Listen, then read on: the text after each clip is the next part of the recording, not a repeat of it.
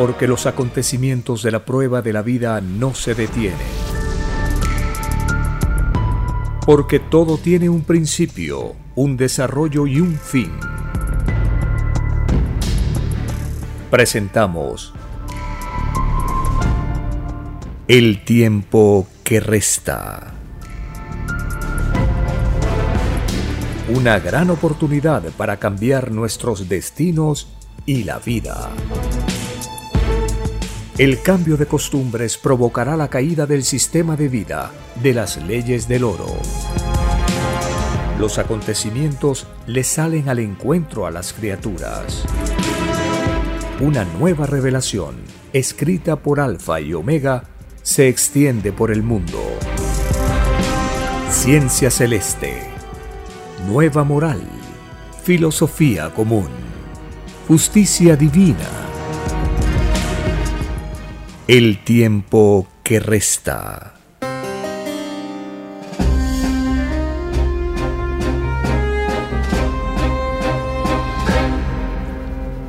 Agradeciendo al divino creador de todas las cosas, iniciamos una nueva jornada informativa para tener en cuenta las enseñanzas de las escrituras, la justicia para esta generación del Cordero de Dios, escrito por el enviado Alfa y Omega, para participar activamente en las leyes sociales que conmocionan por todas partes en esta patria planetaria. Bienvenidos, un saludo fraterno a las familias con quienes compartimos estas informaciones. Un saludo para las familias de Puno, de Arequipa, de Cusco, de Trujillo, de Piura, de Huancayo, de la selva del norte, del centro, del sur, cobertura nacional de Radio Cielo por la amplitud modulada.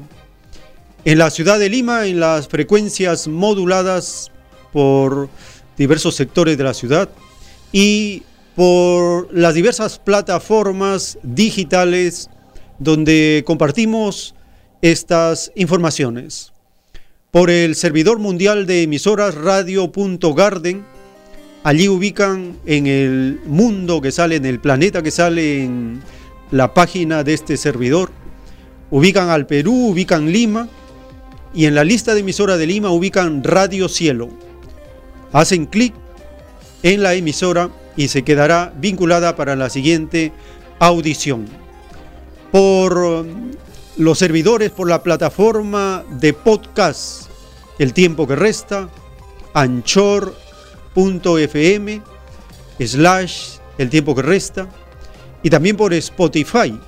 Son plataformas muy conocidas para los MP3, para los audios. Por el canal de YouTube el tiempo que resta, aquello que nos acompañan en las emisiones en directo y por los videos temáticos que subimos cada semana. De esta manera estamos agradecidos por acompañarnos en esta jornada. Empezaremos con un texto de las Sagradas Escrituras referida al trabajo a la producción referido al uso correcto que se debe hacer de los metales, de los minerales creados por el Padre Eterno, para que sirvan como un medio para desarrollar la civilización. Las escrituras dan las orientaciones correctas cómo se debe desarrollar esta actividad, esta labor, este trabajo. Dice el libro de Job en el capítulo 28, el hombre en busca de la sabiduría. Ciertamente la plata tiene sus veneros y el oro lugar donde se refina. El hierro se saca del polvo y de la piedra se funde el cobre. a las tinieblas ponen término y examinan todo a la perfección. Las piedras que hay en oscuridad y en sombra de muerte. Abren minas lejos de lo habitado, en lugares olvidados donde el pie no pasa. Son suspendidos y balanceados lejos de los demás hombres. De la tierra nace el pan y debajo de ella está como convertida en fuego. Lugar hay cuyas piedras son zafiro y sus polvos de oro. Senda que nunca la conoció ave, ni ojo de buitre vio. Nunca la pisaron animales fieros, ni león pasó por ella. En el pedernal puso su mano y trastornó de raíz los montes. De los peñascos cortó ríos y sus ojos vieron todo lo preciado. Detuvo los ríos en su nacimiento e hizo salir a luz lo escondido. Libro de Job, capítulo 28, del verso 1 al verso 11. Esto da una explicación del el método que se debe llevar a efecto para que los minerales no sean contaminantes, dañinos al alimento, a la vida, a la comunidad. Bien claro dice las escrituras. Abren minas lejos de lo habitado. Esa es la primera condición que establece las Sagradas Escrituras para poder desarrollar y extraer los minerales por parte del ser humano. Tienen que estar lejos de lo habitado. ¿Cuánto será lejos de lo habitado? 300 metros, 500 metros, un kilómetro, 10 kilómetros, 30 kilómetros, lo más lejos que se pueda. Mínimo 10 kilómetros de separación, lo más lejos de lo habitado. En lugares olvidados, dice la Biblia, donde el pie no pasa. Y también compara estos lugares donde se encuentran los minerales con las tierras que producen el alimento. De la tierra nace el pan y debajo de ella está como convertida en fuego. Significa esto que la madre naturaleza nos provee el alimento de la tierra, porque bien dicen en la sabiduría del pueblo, nadie come oro, nadie come plata, nadie come los minerales, pero todos nos alimentamos de los frutos de la tierra. Existen entonces indicaciones muy precisas de las Sagradas Escrituras que se deben tomar en cuenta. Si no se considera esta ley de la naturaleza, establecida por Dios, y acá lo menciona a la perfección, el daño que produce un mal uso de los minerales está a la vista. Enfermedades, contaminación, destrucción de la tierra, destrucción del agua, contaminación del agua, contaminación del medio ambiente. Se vuelve un infierno la vida. Y no solo en una generación, porque los pasivos ambientales van de generación en generación. Por no cumplir el mandato, la orden que da el Padre Eterno en sus escrituras. Los antepasados tenían un respeto al uso de los minerales. En el caso de las culturas andinas, al oro lo veían como un objeto de arte. No era algo para codiciarlo.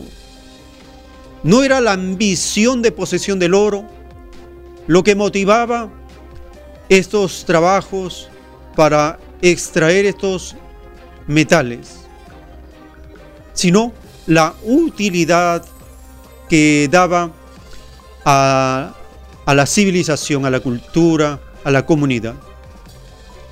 Como no se cumple ahora los mandatos del Padre Eterno, la ambición es la que domina cuando descubre estos grandes yacimientos, estas grandes riquezas en minerales.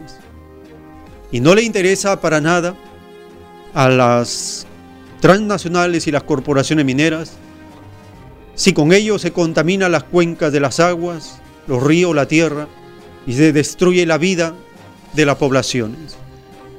Es por ello que en todas partes donde estas corporaciones no respetan ni al hombre ni a Dios, no respetan ni a la naturaleza ni al Creador, provocan verdaderos infiernos de destrucción. Recientemente, esta última semana de octubre de 2019, en el Perú, se ratifica la licencia dada por el gobierno neoliberal de Vizcarra a este proyecto minero Tía María, que pertenece a la Sauder del Grupo México. A pesar de los grandes cuestionamientos que existen, no solamente a nivel local, sino también a nivel internacional, contra esta corporación, contra este grupo, este grupo México, que provoca derrames, desastres y contaminación en México y en muchos lugares. Es conocida la historia en Perú también del daño provocado, del maltrato que hace a sus trabajadores y de la prepotencia como quiere imponer un proyecto inviable. Debemos hacerle recordar al extraño mandatario neoliberal de Perú, Vizcarra. Él dice, mientras las condiciones no estén dadas, el proyecto no irá. En sus palabras se esconde la trampa de que en algún momento sí van a existir condiciones para que este proyecto se pueda ejecutar. La población y los que somos conscientes de ello le decimos, nunca habrá condiciones para ese proyecto. Es inviable. Está a 300 metros del río. Está a 500, a 800 metros, porque hay dos, dos lugares donde se quiere extraer los minerales. Tía María y la escondida, esa zona que es cubierta, tapada, y debajo de ella está los yacimientos hasta de oro, se informa. A 300 metros del río. La extraña ministra del Medio Ambiente también ha dicho que van a tratar de despejar todas las dudas para que el proyecto pueda realizarse. También debemos decirle que todas las dudas serán favorables al pueblo y no a la minera, porque son muchas las observaciones que han pasado por alto, son muchas irregularidades conocidas ya cómo se manejan los lobbies para pasar por alto las observaciones que tienen los llamados organismos autónomos. ¿Autónomos frente a quién? Autónomos frente al pueblo, pero parcializados con la minera.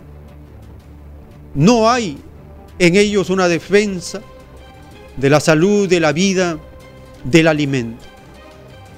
Iniciamos esta edición compartiendo un video publicado por el comercio. Allí se hace el recuento de cómo se ha ido desarrollando este conflicto social en Arequipa, en Perú. La policía sigue avanzando, los pobladores están... Es justo, tres meses estamos luchando y que nos haga esto no es justo. Los manifestantes hay un piquete donde están quemando llantas, han puesto palos, una barricada. El proyecto minero Tía María, ubicado en Arequipa, atraviesa nuevamente su etapa más álgida. El Consejo de Minería confirmó la licencia de construcción del proyecto de la empresa minera Southern. Como se recuerda, el 9 de agosto de este año, el Ministerio de Energía y Minas, MINEM, anunció la suspensión de la licencia que le otorgó al proyecto, e indicó que el Consejo de Minería iba a ser el ente encargado de resolver los recursos presentados por autoridades y colectivos sociales de Arequipa en contra del proyecto minero. Hoy, casi tres meses después, el ente autónomo adscrito al MINEM resolvió declarar infundados los tres recursos de revisión presentados contra la licencia de construcción de Tía María. La decisión ha generado diversas reacciones. Creo que una vez más se ha equivocado las autoridades del Consejo de Minería. Lo que ha pedido la población es que sea cancelada esta licencia de construcción. No lo han hecho, debe tener mucho cuidado el presidente porque creo en, eh, en estas circunstancias, ojalá no suceda lo que estaba sucediendo en otros países. Que nos ha traicionado, nos ha traicionado y eso no debe ser. ¿Cuántos muertos tenemos? Y no es justo, tres meses estamos luchando y que nos haga esto no es justo. El conflicto social relacionado con el proyecto minero Tía María se remonta varios años atrás. Todo empezó en marzo del 2011, un análisis elaborado por la Oficina de las Naciones Unidas de Servicios para Proyectos. Determinó 138 observaciones al estudio de impacto ambiental, entre ellas la delimitación geográfica. A finales de mes se inician movilizaciones en Cocachacra y otros distritos de Islay. Las protestas dejaron un muerto, 13 heridos y 2 detenidos. En abril del 2011, luego de las observaciones planteadas al EIA, el Ministerio de Energía y Minas declara inadmisible el proyecto minero y ordena a la empresa a abstenerse a trabajar en el área. Las protestas continuaron y sumaron dos muertos más en Valle de Tambo. En noviembre del 2013, la empresa Southern Perú presenta el segundo estudio de impacto ambiental al MINEM para su evaluación. Representantes de la empresa recalcaron que la mina utilizaría agua de mar y controlarían los polvos y explosiones. En agosto del 2014, el MINEM aprueba el segundo EIA del proyecto presentado por la empresa y se anuncia una inversión de 1.400 millones de dólares. Tras la noticia, los moradores de Islay retoman las protestas. En mayo del 2015, el mensaje del entonces presidente de la República, Ollanta Mala, encendió los ánimos de la población arequipeña, produciéndose enfrentamientos entre dos manifestantes y la policía, dejando dos muertos. No se puede suspender lo que no se ha iniciado, sino peor aún, sabiendo que el Estado no puede adoptar una decisión unilateral que no esté regida por el marco de la ley. En el 2016 se calmaron los ánimos respecto a Tía María. En enero se declara en emergencia los recursos hídricos del valle por peligro inminente del déficit hídrico. Sin embargo, en agosto del 2017, representantes de Southern Perú declararon que están terminando con el MINEN la licencia de construcción del proyecto. Ya en julio del 2019, el Ejecutivo otorga la licencia de construcción de la mina, Souncer Perú anuncia que las obras solo se iniciarán cuando se presenten las condiciones adecuadas. Cientos de moradores del Valle de Tambo y el distrito de Cocachacra acataron un paro indefinido en señal de protesta al permiso otorgado. Mientras tanto, el presidente de la República, Martín Vizcarra, asegura que no se iniciará la construcción de Tía María, mientras no se aclaren todas las dudas que hay al respecto. Los proyectos se hagan fruto del consenso, no fruto de la imposición. Hoy, casi tres meses después, el conflicto en torno al proyecto Tía María parece retornar. ¡Escucha! ¡El valle no se vende! ¡Escucha! ¡El valle no se vende! El tiempo que resta.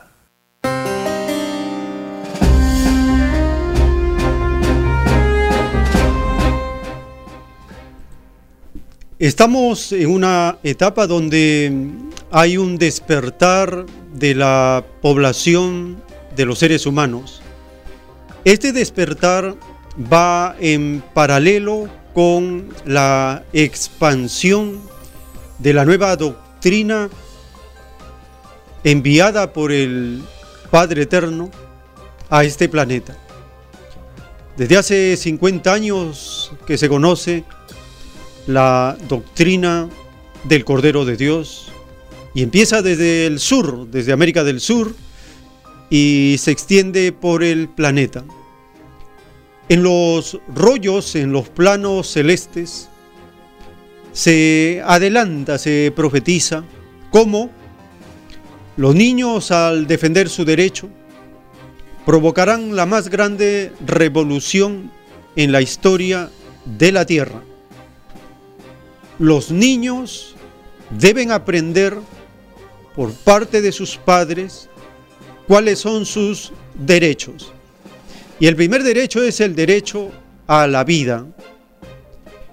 Y a partir de ello se desarrollan todos los demás.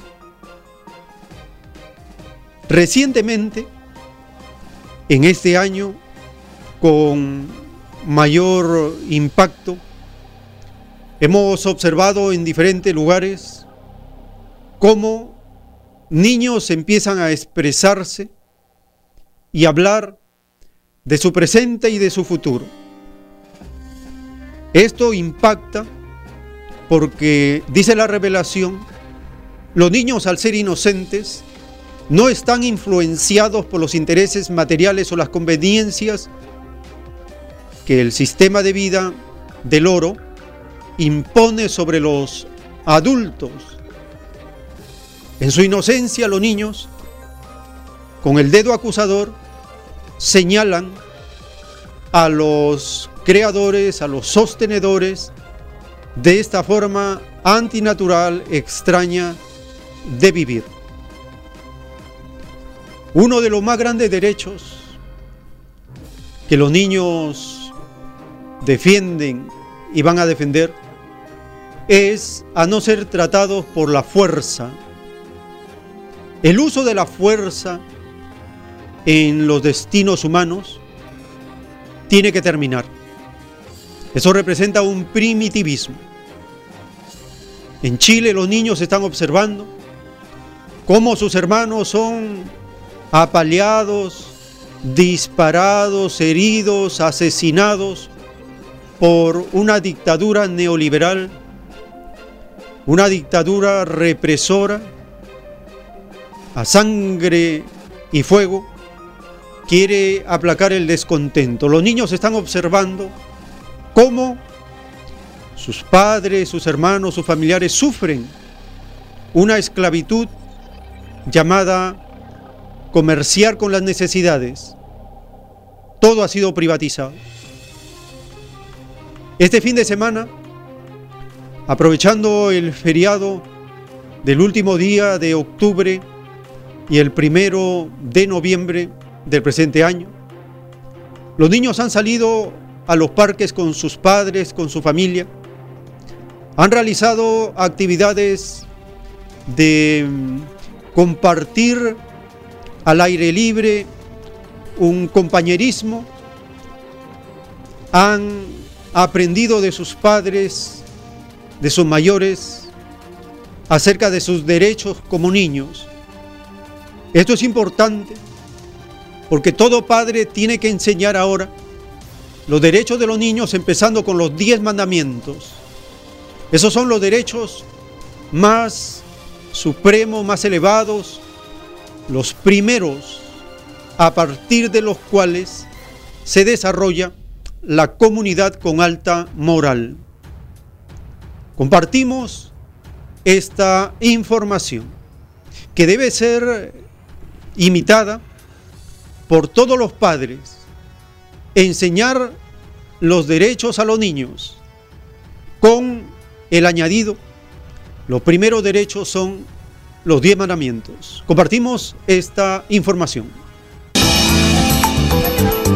En el panorama en varios parques de Santiago. Ambiente familiar, niños jugando y actividades culturales para todos los gustos, aquí pensadas especialmente para ellos. Eh, se trataba como de los derechos, de todos. El show estaba súper así para reírse y que eh, están eh, dando libros de los derechos de los niños.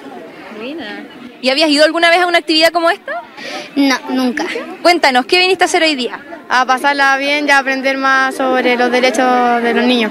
Lo muy impresionante son eran las canciones que estaban allá. Conocer sus derechos, compartir con sus pares, hacer manualidades con artículos reciclados fueron algunas de las actividades en Ñuñoa. Y hemos tenido el tiempo de llevar a nuestros niños a las plazas, de conocer a la gente, a los vecinos y que se den estas instancias de interacción y de, y de compartir que en general no hay. Otros escogieron pasar la tarde en el teleférico, mirando la ciudad desde las alturas o en actividades en medio de la naturaleza en el Parque Metropolitano, que durante este fin de semana mantendrá sus puertas abiertas. No, yo creo que hay gente que todavía cree que, está cerrado, que es un poco peligroso, pero la verdad es que ayer vinimos y a pesar de que cerraron temprano se veía tranquilo y hoy día más tranquilo todavía. De vuelta en el Parque Juan 23, muchos encontraron este taller gratuito en el que podían fabricar a mano instrumentos musicales mapuches.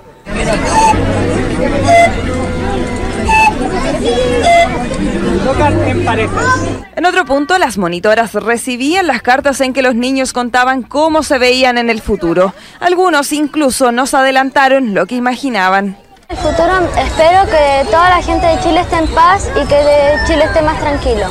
Me imagino que voy a Fantasilandia. Que todo va a cambiar y que va a estar mucho mejor que ahora. Actividades, espacios culturales y mucha creatividad que a su vez se replicó en el planetario. Aquí llegaron cientos a disfrutar de la entrada rebajada a mil pesos y es que la oportunidad de ver de cerca el sistema solar o los espectáculos ofrecidos en el Domo 360 era algo que no querían perderse. Y junto con eso también tenemos nuestro proyector de estrellas, Carl 6, de origen alemán que lleva con Planetario desde que nació Planetario. Eh, y él nos permite proyectar el cielo desde cualquier parte del mundo en cualquier fecha del año. Otra alternativa es el taller que enseña a los más pequeños cómo cuidar el planeta y adoptar compromisos de los que ellos también pueden ser parte. Hice esto de reciclaje, latas, papel, plástico, vidrio y pilas. Ya que vamos a ver la película del cambio climático, y también para crear conciencia de lo que nos está pasando como, planeta, eh, y que ellos desde chiquititos puedan, puedan comenzar a trabajar en eso. Espacios recreativos, naturaleza, arte y vida familiar. Un fin de semana con tardes primaverales en el que muchos niños volvieron a jugar a los parques. El tiempo que resta.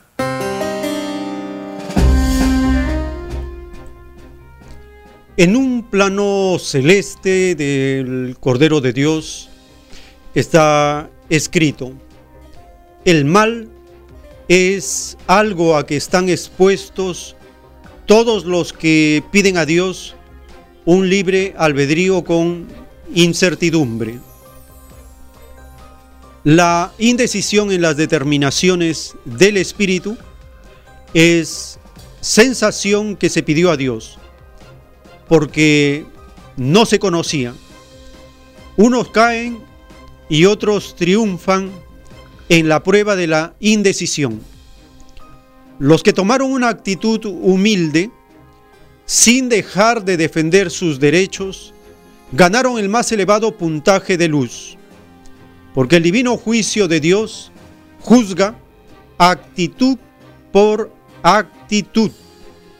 El juicio del Padre juzga todo para premiarlo todo. El Eterno siente infinita alegría cuando ve que sus hijos triunfan en sus pruebas elegidas y se entristece cuando ve que sus hijos caen en el pecado.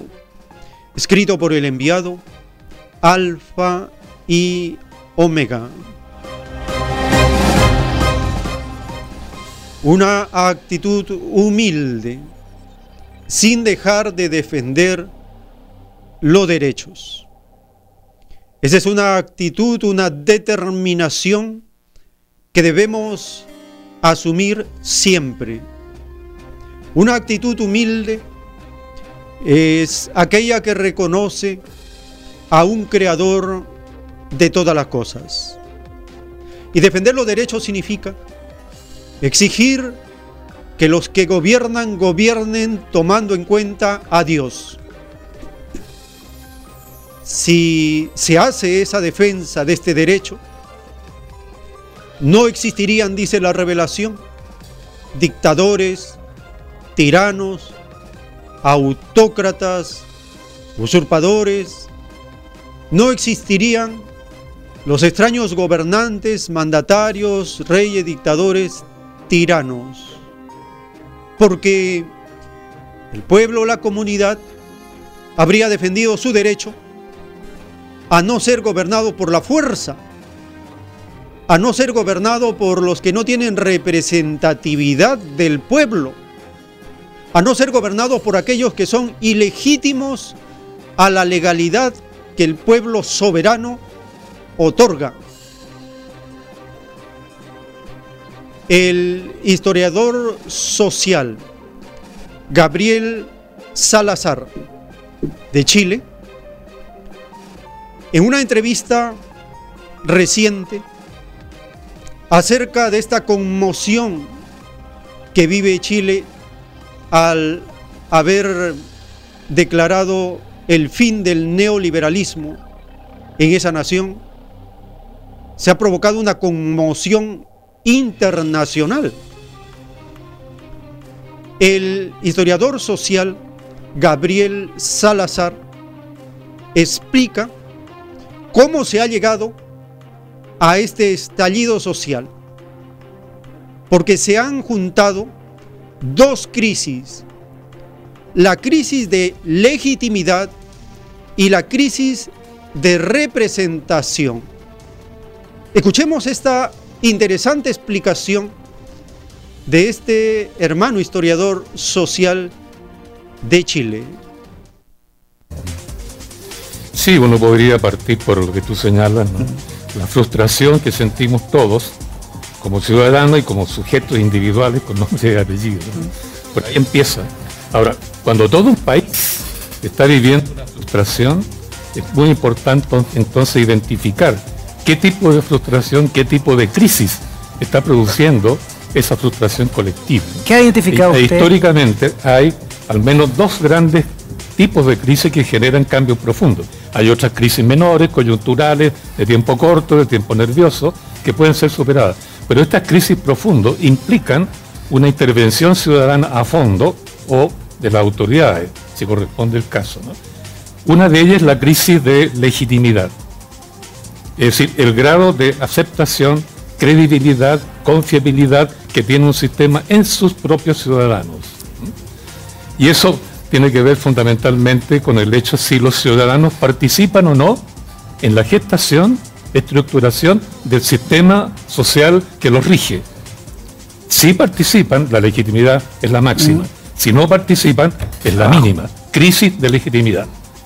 Y ocurre que en nuestro país las tres constituciones que hemos tenido han sido ilegítimas, porque no participó la ciudadanía. Particularmente la del 33, que el maestro es un experto ahí, y la, la última del 80, donde todos somos expertos de alguna manera. Esa crisis tiende arrastrarse en el tiempo elásticamente, ¿no? como chicle, pegajosamente puede durar mucho tiempo en reventar como crisis. Y la otra crisis importante que puede vivir un pueblo es la crisis de representación, es decir, creo o no creo en la gente que me representa en el Estado, el diputado, ¿ah? el ministro, lo que sea. Eh, ocurre que en esta oportunidad, digamos, históricamente, cuando se juntan ambas crisis, la de legitimidad con representatividad, y se añade a ese otro tipo de problemas menores, ¿ah? de, de distinto tipo, Entonces tenemos una crisis que se puede llamar terminal. Mm, es preciso cambiar el sistema. Claro, usted dice que estamos en esa fase de Yo crisis diría terminal. que, en términos de diagnóstico histórico, aquí se ha juntado una crisis de legitimidad, ¿no? porque la constitución del 80 no lo es, ¿verdad?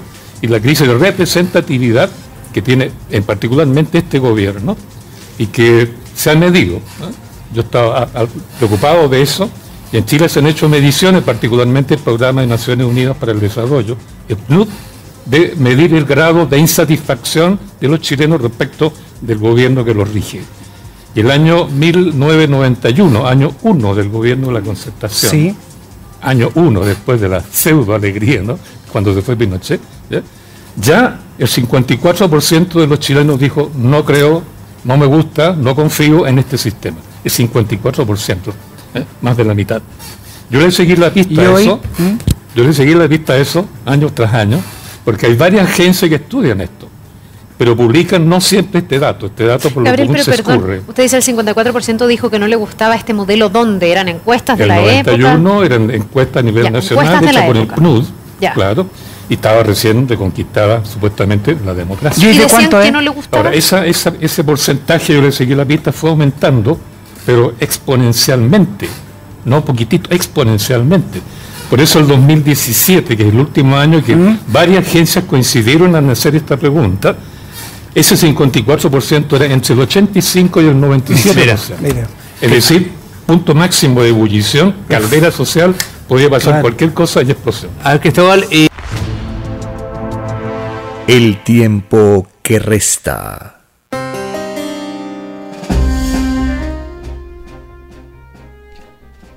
En un plano celeste del Cordero de Dios está escrito, los más sufridos de un extraño sistema de vida que legalizó la desigualdad son los primeros en los divinos premios de Dios.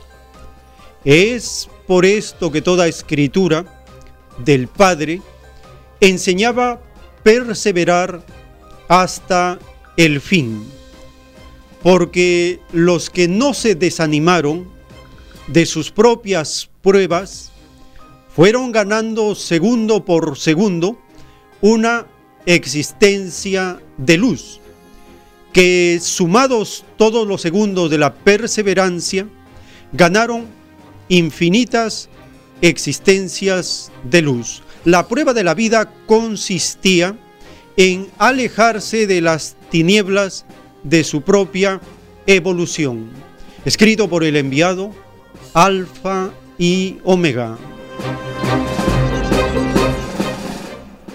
Este extraño sistema de vida ha legalizado la desigualdad, ha legalizado el uso de la fuerza, ha legalizado la ambición, ha legalizado la explotación del hombre por el hombre, ha legalizado la violación a los mandamientos de Dios.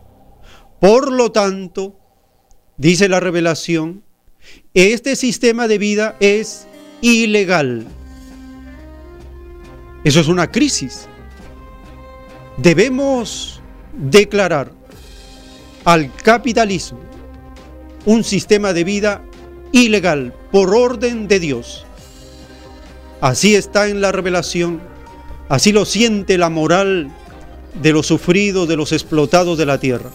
Así lo reconocieron los revolucionarios de este planeta y se alzaron contra lo ilegal de este sistema de vida. Eso indica elevada moral, alta espiritualidad, porque reconocieron lo ilegal que quiso ser legalizado por la fuerza sobre la humanidad. Y lo otro, la crisis de representatividad. En el Perú existen esas dos crisis, porque así como lo que está ocurriendo al pueblo luchador de Chile, la constitución de 1980 de la dictadura del asesino Pinochet es ilegítima, fue impuesta a Chile. es ilegítima esa constitución que rige en Chile. Esa es una crisis existente, permanente.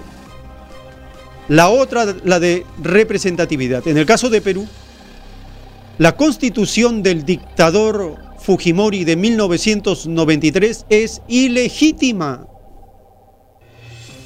Así tenemos que declararla, porque esa es la verdad. Es ilegítima, es producto de una dictadura. Y la representatividad. ¿Nos representan los extraños congresistas? No representan al pueblo.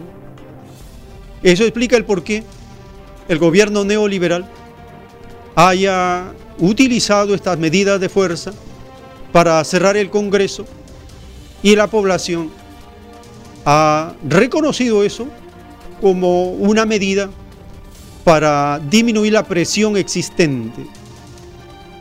Son señales similares. El Perú es un espejo de lo que está ocurriendo en Chile, porque el mismo modelo, la misma plantilla neoliberal se aplicó a sangre y fuego en Chile y Perú. Si se conoce la causa, se ve los síntomas, es fácil deducir el resultado, las consecuencias, los efectos.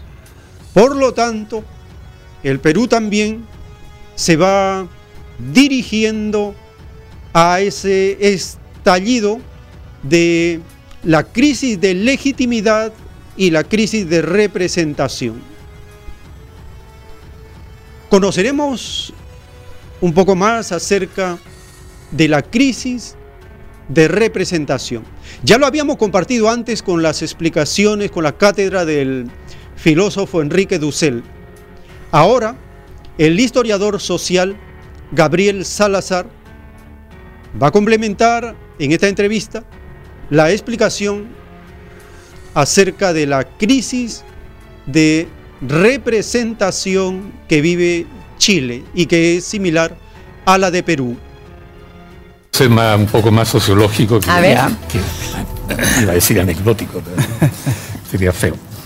Eh, esto tiene que ver con lo que hablábamos recién, crisis de representación, ¿no es cierto? Los representantes de alguna manera no me representan. ¿Y qué significa eso?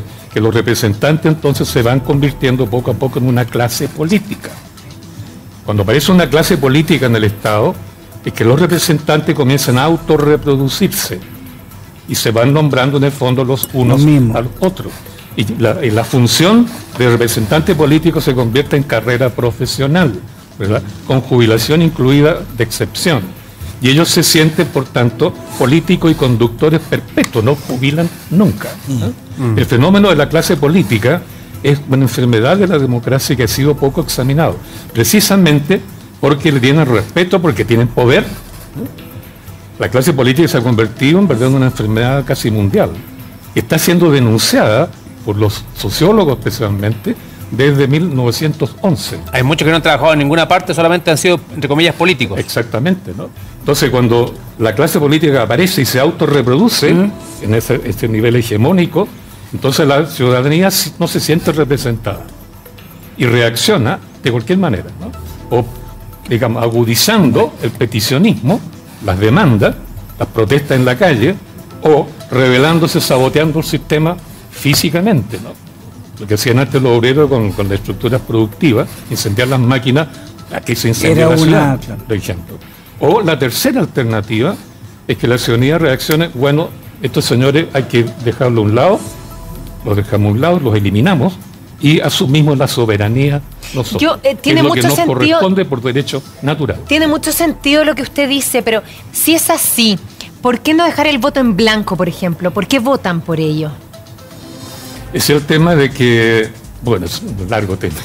El problema es que desde el año 1833, ¿no? Estamos votando por nuestros representantes, eh, eligiéndolos sin mandato previo. ¿Cómo así? ¿Cómo sin mandato previo? La soberanía, ¿verdad? Funciona si en una comunidad discutimos los problemas que nos afectan, llegamos a un acuerdo, esta es la solución, y esa solución, como es un acuerdo soberano de la comunidad, es un mandato soberano. Si establecemos el mandato, después elegimos a este señor, a Ah, este señor para que lo realice. ejecute Para que lo ejecute eso. Sí, lo que pasa- Y si no lo ejecuta, poder de revocación, le quito Sí. el cargo, lo, juzgo y lo castigo. Lo que- por traición a la soberanía. Qué interesante lo que está diciendo, perdón, porque uno entendería tema. que el mandato es lo que nos prometieron. No. Claro. No, ellos hacen promesa, no obedecen mandato. Por, por tanto, son irresponsables. El tiempo que resta.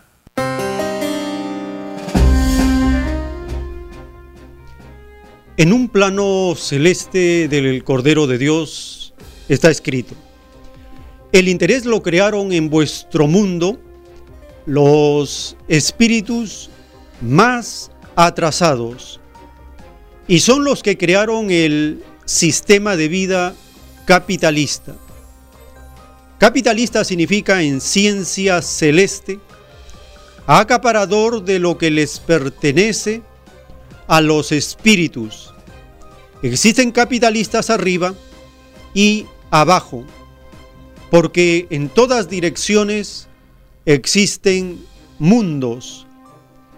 Los que os dieron el sistema de vida capitalista trataron de legalizar el interés en la necesidad y en la abundancia. Y de verdad os digo que estos demonios tienen que responder en el reino de los cielos de todo interés y necesidad que causaron a cada criatura de la humanidad. La suma total de puntos de tinieblas escapa a vuestro conocimiento, mas en el reino todo se sabe escrito por el enviado, Alfa y Omega. Entonces conocemos ahora acerca de lo que significa legalizar el intento de legalizar el interés en la necesidad y la abundancia. ¿Cómo se llama la nueva esclavitud? se llama comerciar con las necesidades. ¿Y por qué ahora sale una cantidad de informaciones que se mantenían ocultas en Chile? Porque la dictadura neoliberal silenció las inteligencias del pueblo. Hizo que los intelectuales ellos no tuvieran voz, los mantuvo en silencio. No se les permitió que hablaran por la televisión, por la radio, por la prensa. Existe un bloqueo a lo que representa la voz del pueblo. Y solo en Chile se escuchaba a los locutores de la prensa neoliberal aquellos que siempre transmiten informaciones para defender el modelo milagroso, le llamaban el neoliberalismo.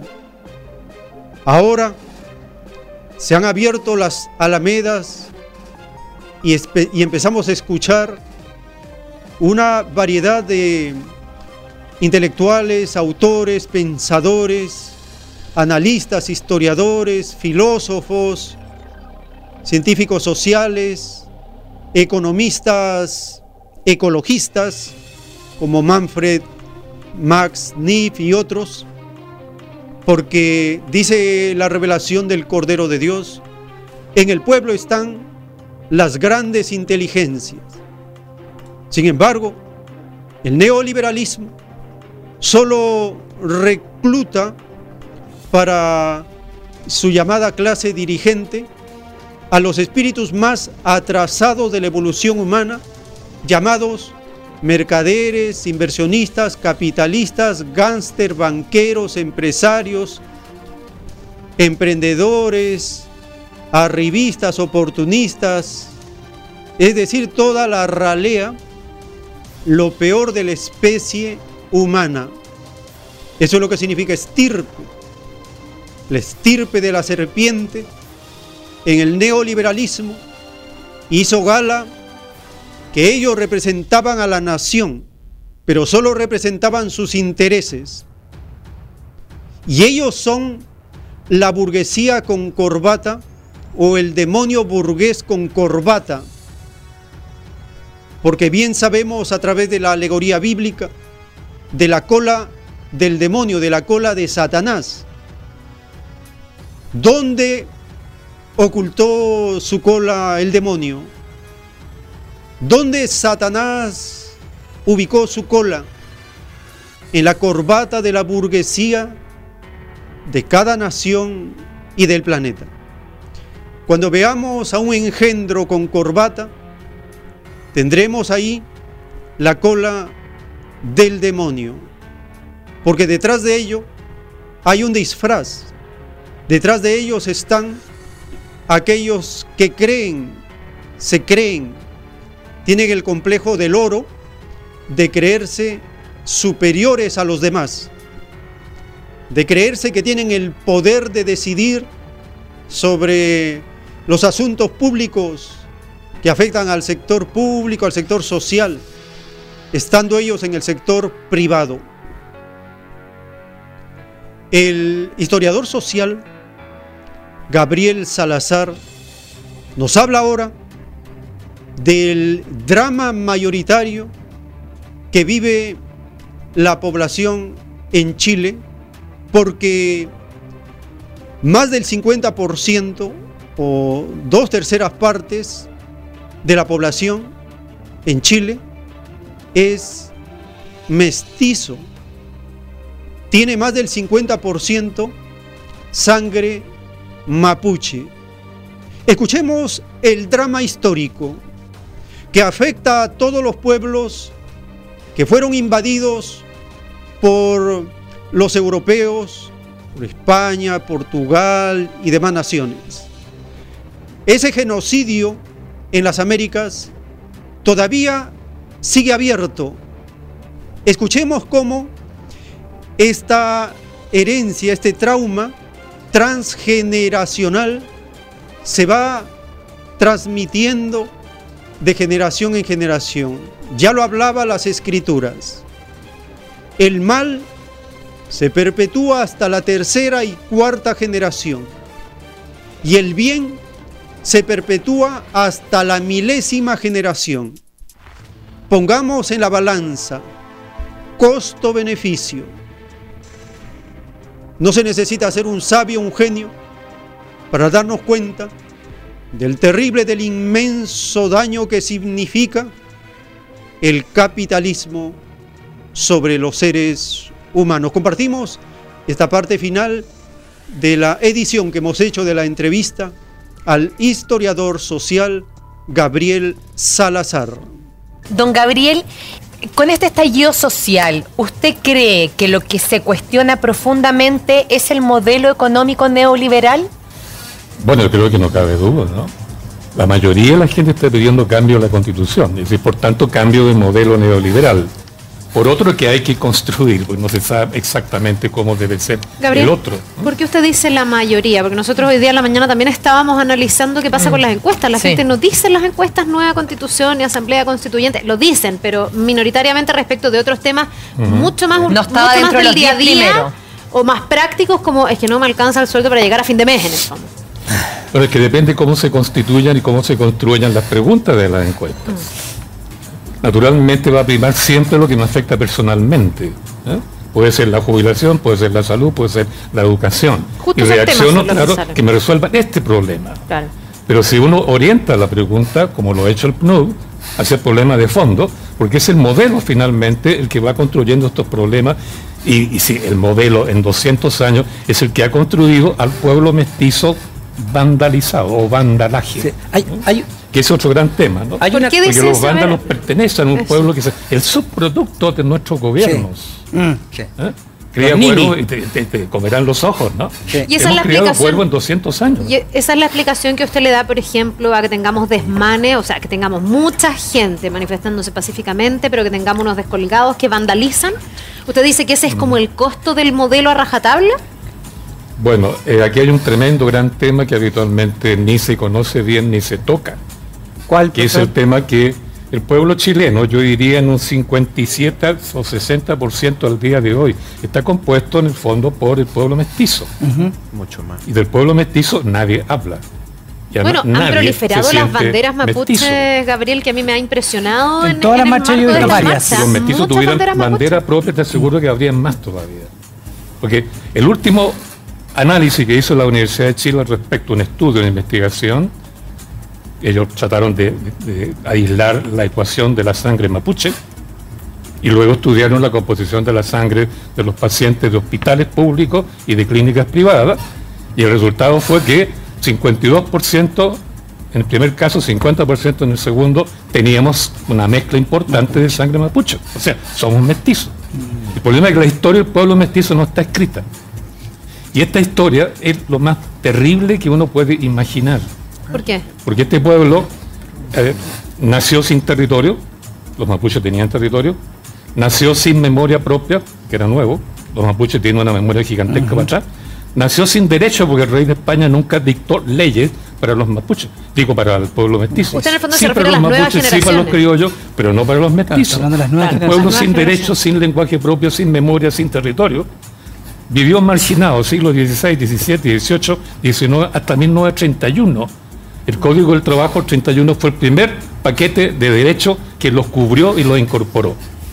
Y en todo ese periodo, como no eran sujetos de derecho, podían ser abusados, violados, torturados, el, el- el- el apaleo, ¿no es cierto? El, el latigazo, El cepo. Las mujeres violadas, servilizados, no podían pactar porque no tenían, no eran sujetos de derecho. Daniel. Eso generó una memoria subconsciente en ese pueblo, subconsciente, que hay que De estudiar. postergación. Los psicólogos están hablando que el daño que se produce en una generación se transmite a las generaciones siguientes, por tanto hay un daño transgeneracional. Sin duda, Daniel. Si eso pasó de la generación nuestra que nos torturaron en los, en los 70, qué sé yo, y el daño está transmitido hasta los nietos, según han comprobado los psicólogos, me pregunto yo, ¿qué ha pasado con el daño que se le infligió al pueblo mestizo en casi cuatro siglos? Y eso ha generado, por tanto, una juventud especialmente que no cree en el sistema occidental, chileno, la tradición Mm. chilena, ni la patria, ni siquiera la iglesia. Y ese es pueblo. Entonces no tratamos nada con aislarlo, que son vándalos o alienígenas que vienen de, otro- de otra No, galaxia. Sí, Hay claro. que partir reconociendo ese problema para trabajar en resolver ese problema. Mm. El tiempo que resta. Dice la revelación del Cordero de Dios que el extraño sistema de vida legalizó ilegalmente las inmorales costumbres, escrito por el enviado Alfa y Omega. Este sistema de vida legalizó ilegalmente las inmorales costumbres. Legalizó ilegalmente la división de los seres humanos. Legalizó ilegalmente la extraña moral que da el oro. Y las religiones legalizaron a este sistema de vida llamado capitalismo. Porque ¿no es acaso cierto que el Papa, el Vaticano, bendice a todo gobernante? ¿No es acaso cierto que las religiones, sectas protestantes bendicen y oran por los demonios que gobiernan en las naciones? Este sistema de vida es ilegal. Los diez mandamientos lo condenan. Muy bien. En el siguiente segmento abrimos las líneas telefónicas para escuchar sus comentarios, sus reflexiones acerca de la crisis política que vive el Perú, que vive América Latina, que se vive en el planeta. Es necesario a partir de estas informaciones, asimilar lo mejor que podamos nuestros derechos, la defensa de nuestros derechos. Teléfonos en la ciudad de Lima, 472-3110, 472-3184.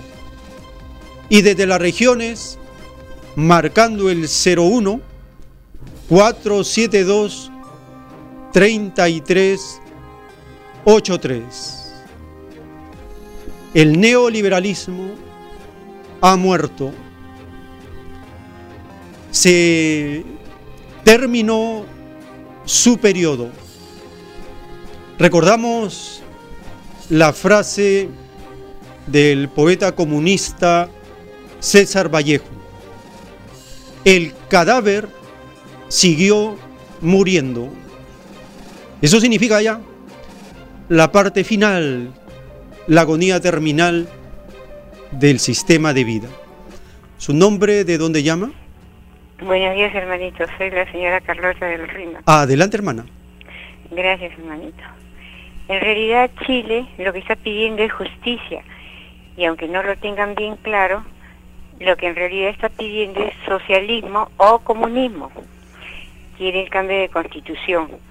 Hace muchos años, no 30, más de 30 años, de que el delincuente Pinochet dio una corrupta constitución al- en Chile, ¿no?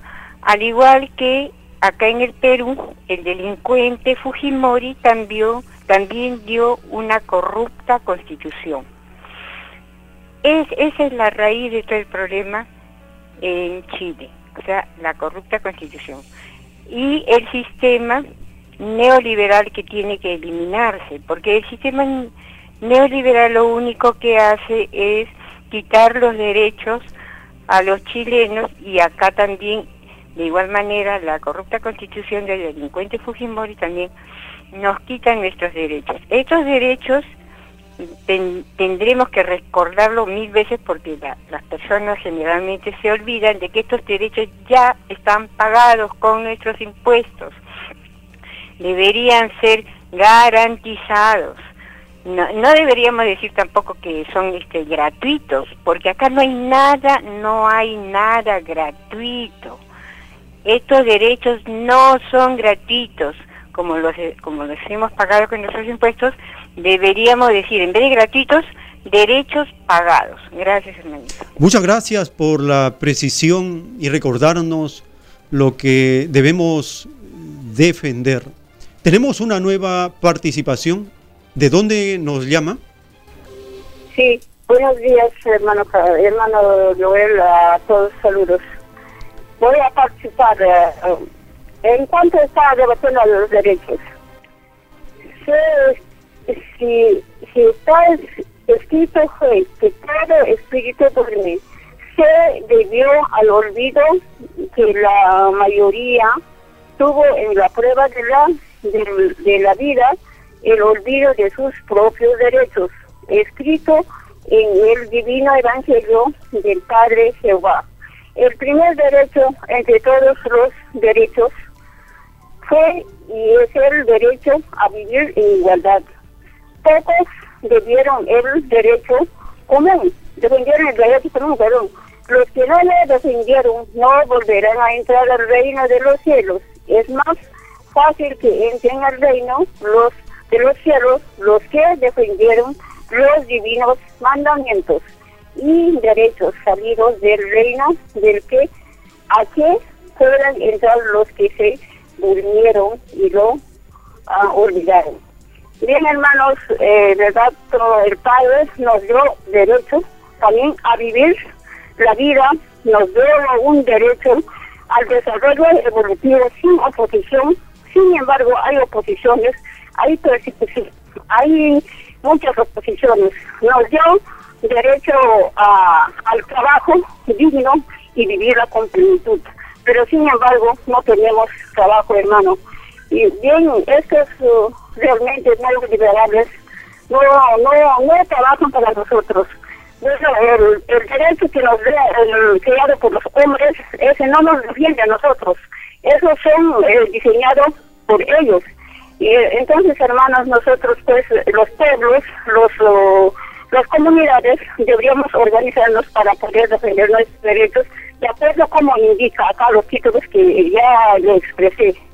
Sí, hermanito, y Sí, hermana, muchas gracias por hacernos recordar acerca del primer derecho a vivir en igualdad que nos da el Divino Padre. Muchas gracias, hermana, por hacernos recordar lo que el Eterno Padre nos ha enseñado. Aló, su nombre, ¿de dónde nos llama? Muy buenas tardes, habla el hermano Napoleón desde Trujillo para opinar. Le escuchamos, hermano. Eh, mire, hermano, eh, esto me hace eh, entrar en una reflexión y hacerme la siguiente pregunta. ¿Por qué la derecha latinoamericana, agrupada como el Grupo de Lima, que dice estar estremecida por protestas, protestas orquestadas en Venezuela por la misma derecha, exige nuevas elecciones? Entonces la pregunta es, ¿por qué no hacen lo mismo ante las graves protestas sociales en Chile, donde el pueblo chileno rechaza gigantesca y masivamente a un régimen de la derecha? Ahí vemos con toda claridad que la derecha latinoamericana no defiende justicia social, sino solo torcidos intereses inconfesables públicamente. Y por eso, en el caso de Chile, el Grupo de Lima calla descaradamente y pretende no existir cuando ve que pueblos se levantan contra un modelo económico basado en diferencias sociales y en clases sociales, porque eso es lo que produce la acumulación de la riqueza en pocas manos, conocida como capitalismo, porque la riqueza en manos de todos sería socialismo o más aún, comunismo. Ahí tienen al grupo de Lima, haciéndose los muertitos, los que no existen, pero están allí y deben ser señalados para que sepamos qué cosa es lo que representan. Muchas gracias. Muchas gracias, hermano, por esa precisión y señalar a los causantes, a los encubridores de las fechorías de los capitalistas. Continuamos con la información que tenemos preparada para esta jornada. Hay un economista, un político eh, llamado Alfredo Sfeir. Él sigue algunas de las recomendaciones del economista Manfred Max Neff acerca de la nueva economía, la economía que tenga relación con la naturaleza, la economía que incluya la espiritualidad, la trascendencia, la economía que sea al servicio de las personas y no la economía que esté dirigida hacia los objetos, hacia las cosas.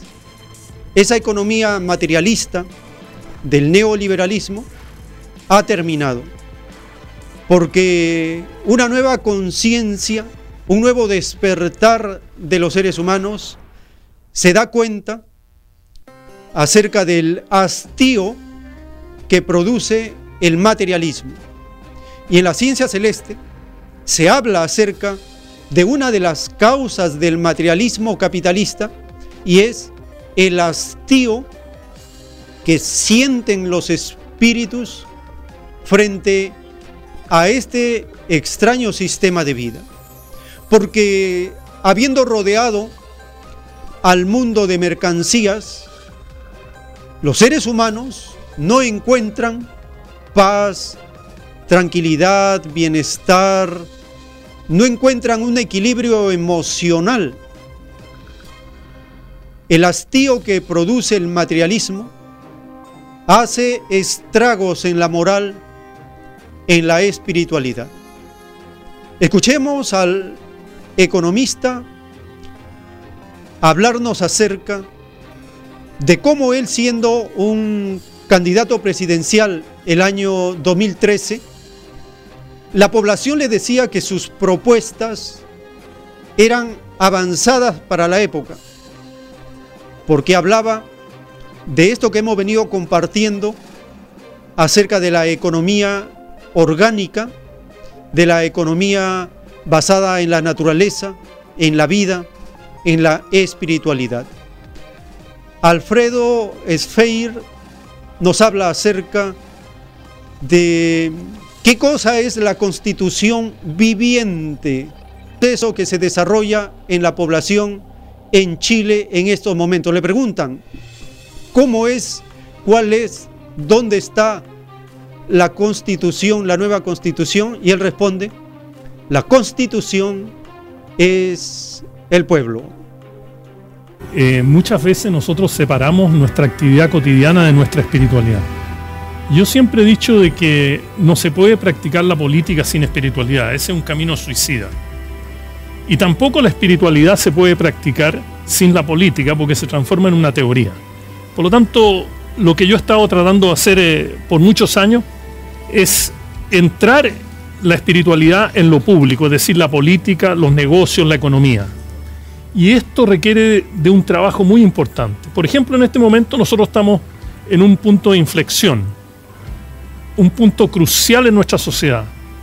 O nos vamos para atrás y tratamos de recrear el pasado o tomamos una decisión de ir a un futuro.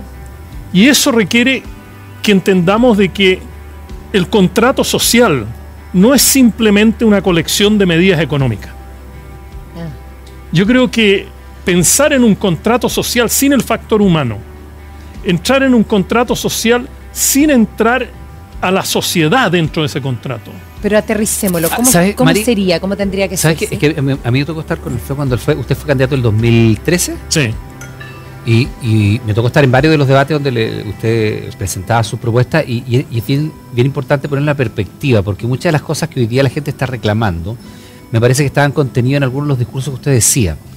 Y sin es. embargo en ese momento es. la votación suya fue bien, bien Escasa. escuálida, dos y algo por ahí, Sí, en torno claro. al 3%. Claro. Pero probablemente esas mismas medidas hoy día tendrían un eco mucho mayor. Mm. Entonces por eso cuando yo decía hace Qué un rato, visionario. cuando yo decía hace un rato atrás que nosotros hace tres jueves vivíamos en un Chile y el viernes despertamos en otro, Sí. Probablemente esas cosas que usted decía, que son un poco las que está diciendo hoy día, tendrían un eco bastante más grande. Cuando yo estaba en la campaña presidencial, la gente me decía, es muy interesante lo que usted dice, pero vuelve en 30 años más. Pero lo decía- además lo tildaban de loco, pues. César muy, muy Correcto. Esto es como una, Pero una- yo creo una- que, una que- cosa medio yo creo que también tengo que decir claramente de que cuando yo veo en la televisión que van personajes importantísimos de nuestro país a decir de que ellos nunca hubieran visto esto, me parece gravísimo.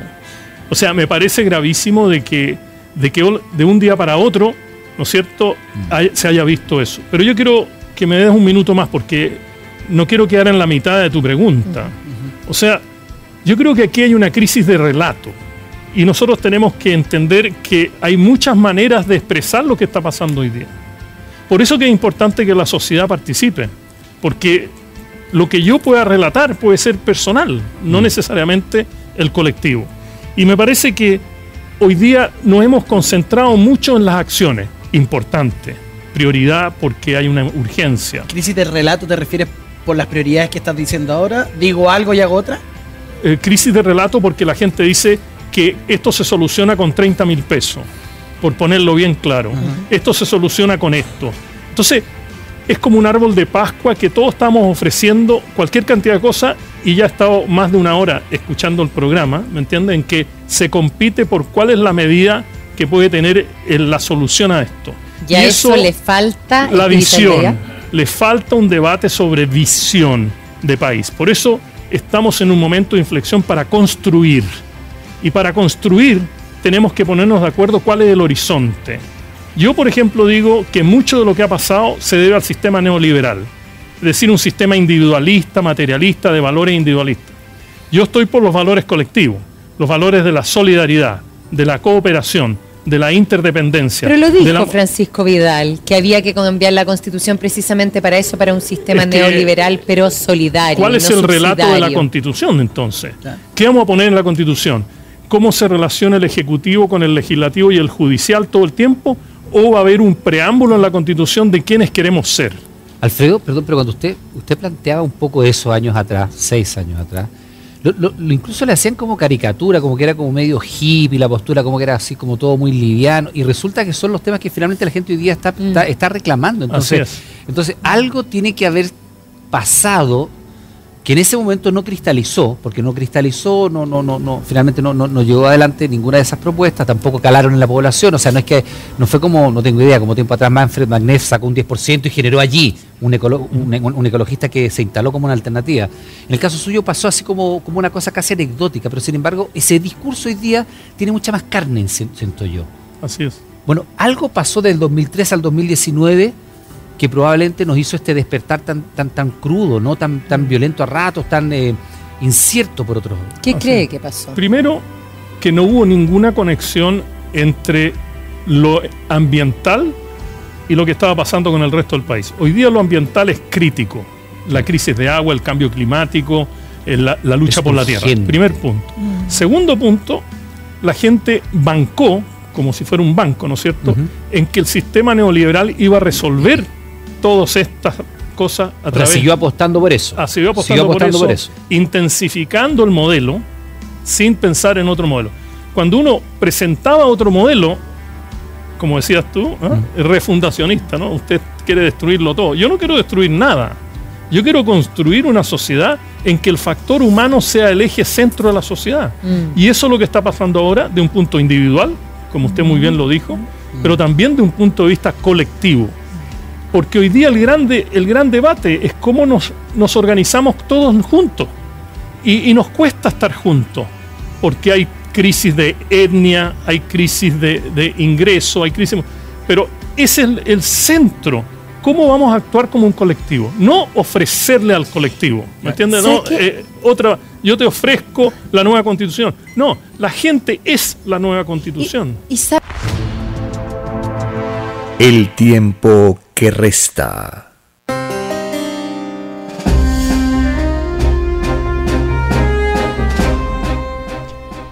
En un plano celeste del Cordero de Dios está escrito, el capitalismo extendió su dominio inmoralizando la moral pedida por todos en el reino de los cielos.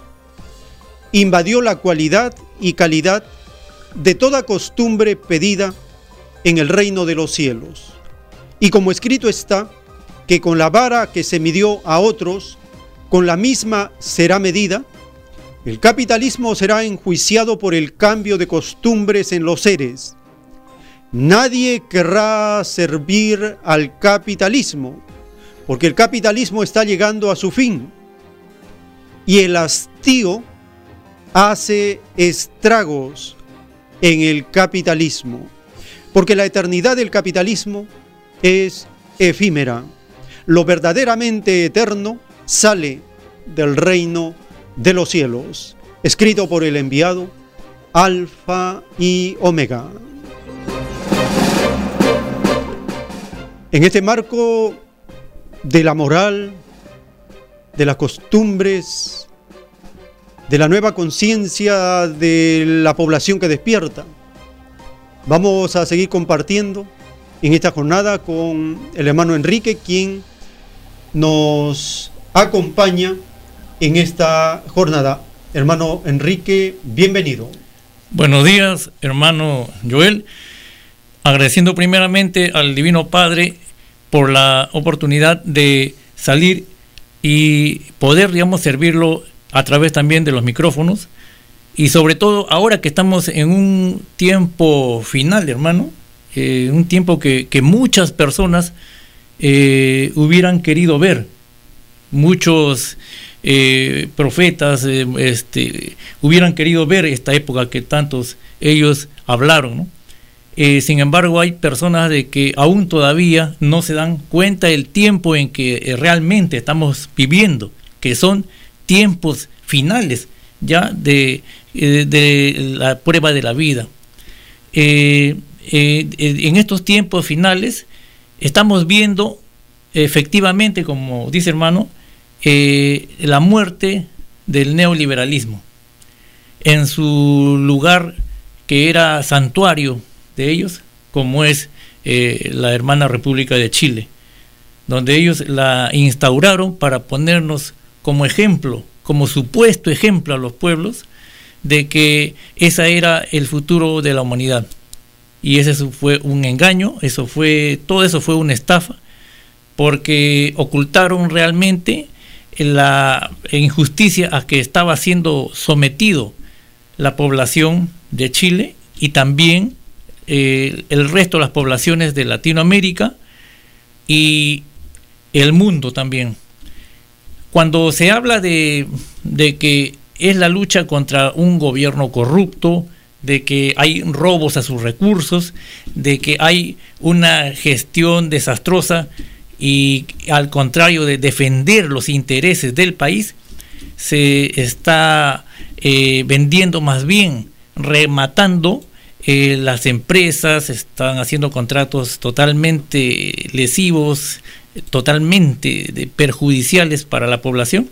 Se habla, se, trata de decir que fue una corrupción de un grupo y que el, al sistema no se lo toca. Queremos decirle que esa es una falsedad, porque la corrupción se llama sistema capitalista. No nos vengan a decir que solamente la corrupción está dado por unos cuantos funcionarios, porque el sistema está diseñado para rematar el país. Y en el caso del Perú, ese sistema está avalado por esta constitución del año 93, constitución espuria que no solamente debe ser derogada, sino que creo que a raíz de las escrituras debe ser desconocida por el pueblo peruano porque es lesiva a los intereses de la nación, a los intereses de la patria, a los intereses del pueblo, porque eso no fue una voluntad del pueblo, fue producto de un golpe de Estado, un autogolpe dictado por las élites mundiales para rematar nuestras propiedades, nuestros bienes como nación. Entonces, cuando hablemos de que el problema es la corrupción, tenemos que tener bien en claro, sí, el problema es la corrupción, pero el sistema, el sistema capitalista es la corrupción en sí mismo. Y mucho peor con su extremo llamado el neoliberalismo. Y el neoliberalismo actualmente está muerto, algunos dicen está falleciendo, pero fue un proceso, un proceso que ya venía dándose. ¿Cuándo se da ese proceso, ese inicio de ese proceso aún más claro, con la crisis eh, de las bolsas, con las caídas de las bolsas en el 2008, con la quiebra de, los bancos, el, el, Lerman, el Banco Lerman, porque ¿sabe qué sostenía, hermano, este, estos neoliberales como una, un dogma, una religión? Que el neoliberalismo, que el Estado jamás debería de interferir en la economía del Estado, de, los de la, del, pueblo, debería interferir en la economía de, las empresas, que jamás el Estado se debe meter en interferir solamente regular. Pero, sorpresa, cuando se quiebran los bancos en las bolsas de Nueva York y las bolsas mundiales, ¿qué es lo primero que hace en los Estados Unidos, salen al rescate y comienzan a modificar ellos mismos todo el aparataje teórico que tenían del neoliberalismo de no intervención del Estado en la economía de las empresas. Eso fue ya una declaración de que estaban ellos en el error.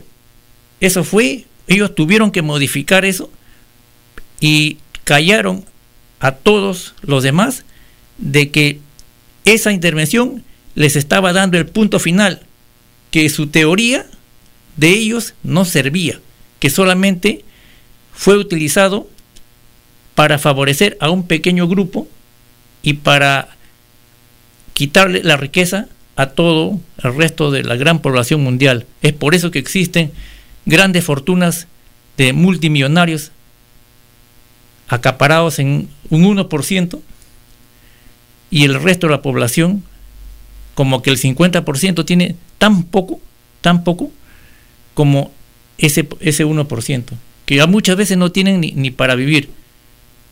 ¿Es culpa de quién? No es culpa de ellos, no es culpa ni siquiera del, hablemos ya de las sequías ni nada de eso, es culpa de estas personas. Es culpa de este neo- neoliberalismo. Es culpa de estas élites multimillonarias. Y esto tenía que venirse abajo. Tenía que caer. Porque estaba, estaba digamos, mal hecho esta, este sistema de injusticia que llegó el momento y, este momento llega a su máxima crisis donde nació, en Chile. ¿Y qué cosa nos dice el Apocalipsis? El, el libro de la Biblia en Apocalipsis capítulo 13. Vi cómo salía del mar una bestia que tenía diez cuernos y siete cabezas, y sobre los cuernos diez diademas, y sobre las cabezas nombres de blasfemia.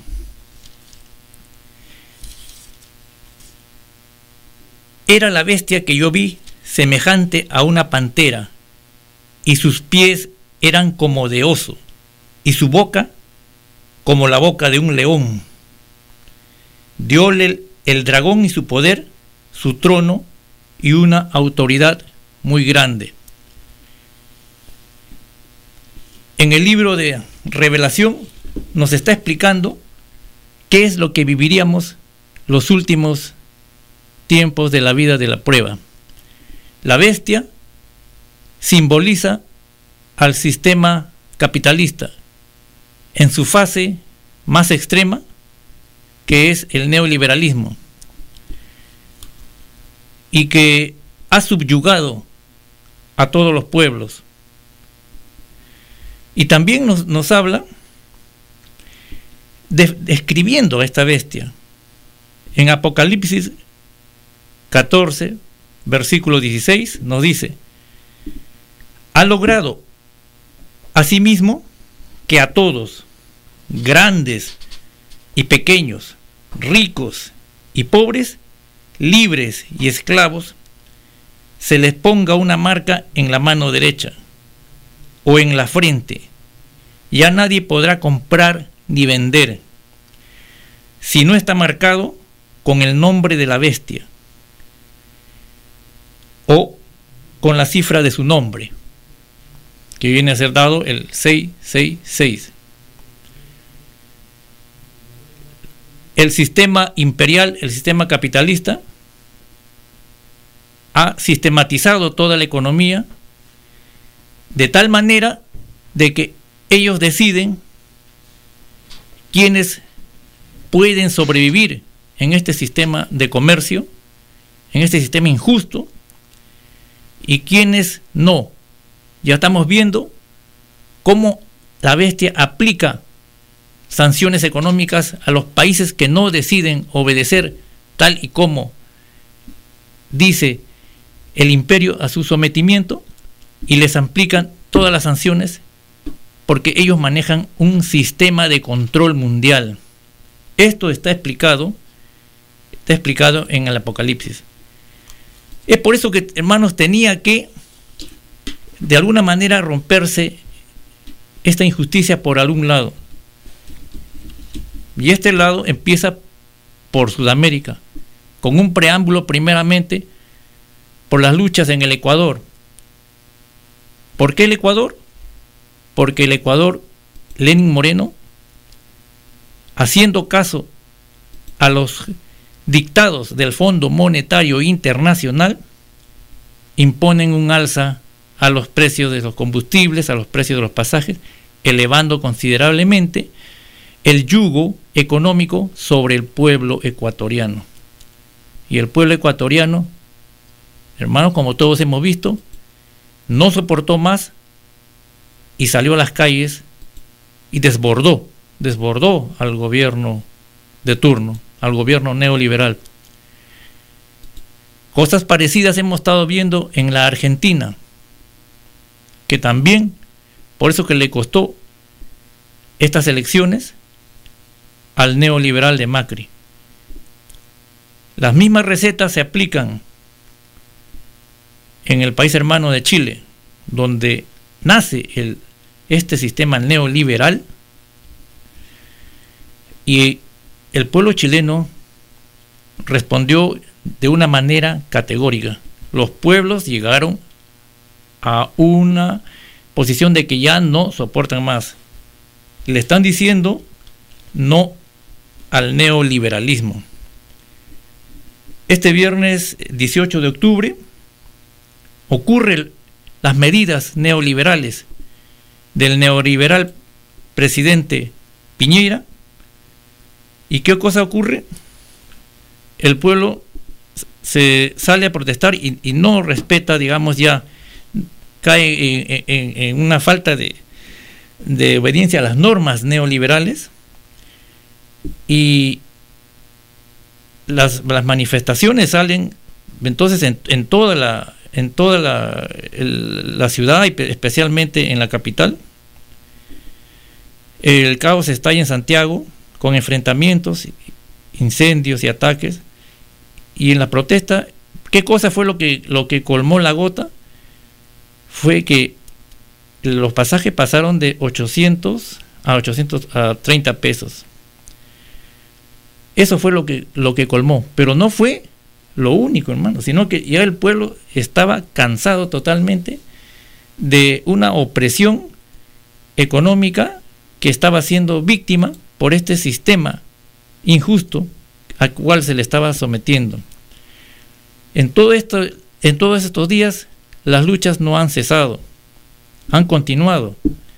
El gobierno de Piñera dicta el estado de emergencia y se producen muchas muertes, hay muchos heridos y cantidad de detenidos, hasta que Piñera dice que estamos en guerra contra un enemigo poderoso. Esto también llegó a indignar a muchos que a toda la población a nivel tanto de Chile como a nivel mundial, cómo este gobierno neoliberal considera al pueblo porque reclama sus justos derechos como si fuera un poderoso enemigo. Cuando el gobierno de, de Piñera, al contrario, le debe obediencia a ese pueblo. No es que él pueda, digamos, someterlo para el beneficio de unos pocos eh, que manejan la economía, sino que el pueblo tiene el derecho de decidir cuál es su destino, tiene el derecho de decidir a cambiar este modelo. Y vamos a, vamos a escuchar aquí a los hermanos chilenos cómo en su protesta desde un, una estación de metro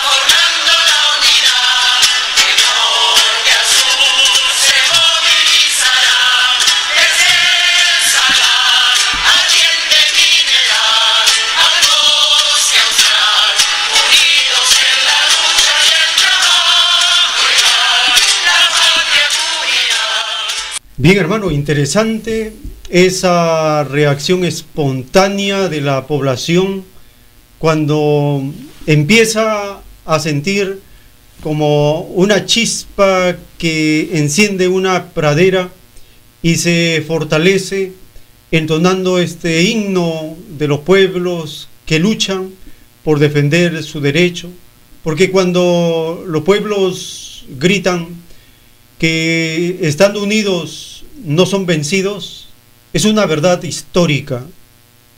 De allí que sale este principio. No hay pueblo vencido. Y esto es la doctrina del Cordero de Dios. Está afirmado cuando dijo el Divino Padre, te ganarás el pan con el sudor de la frente.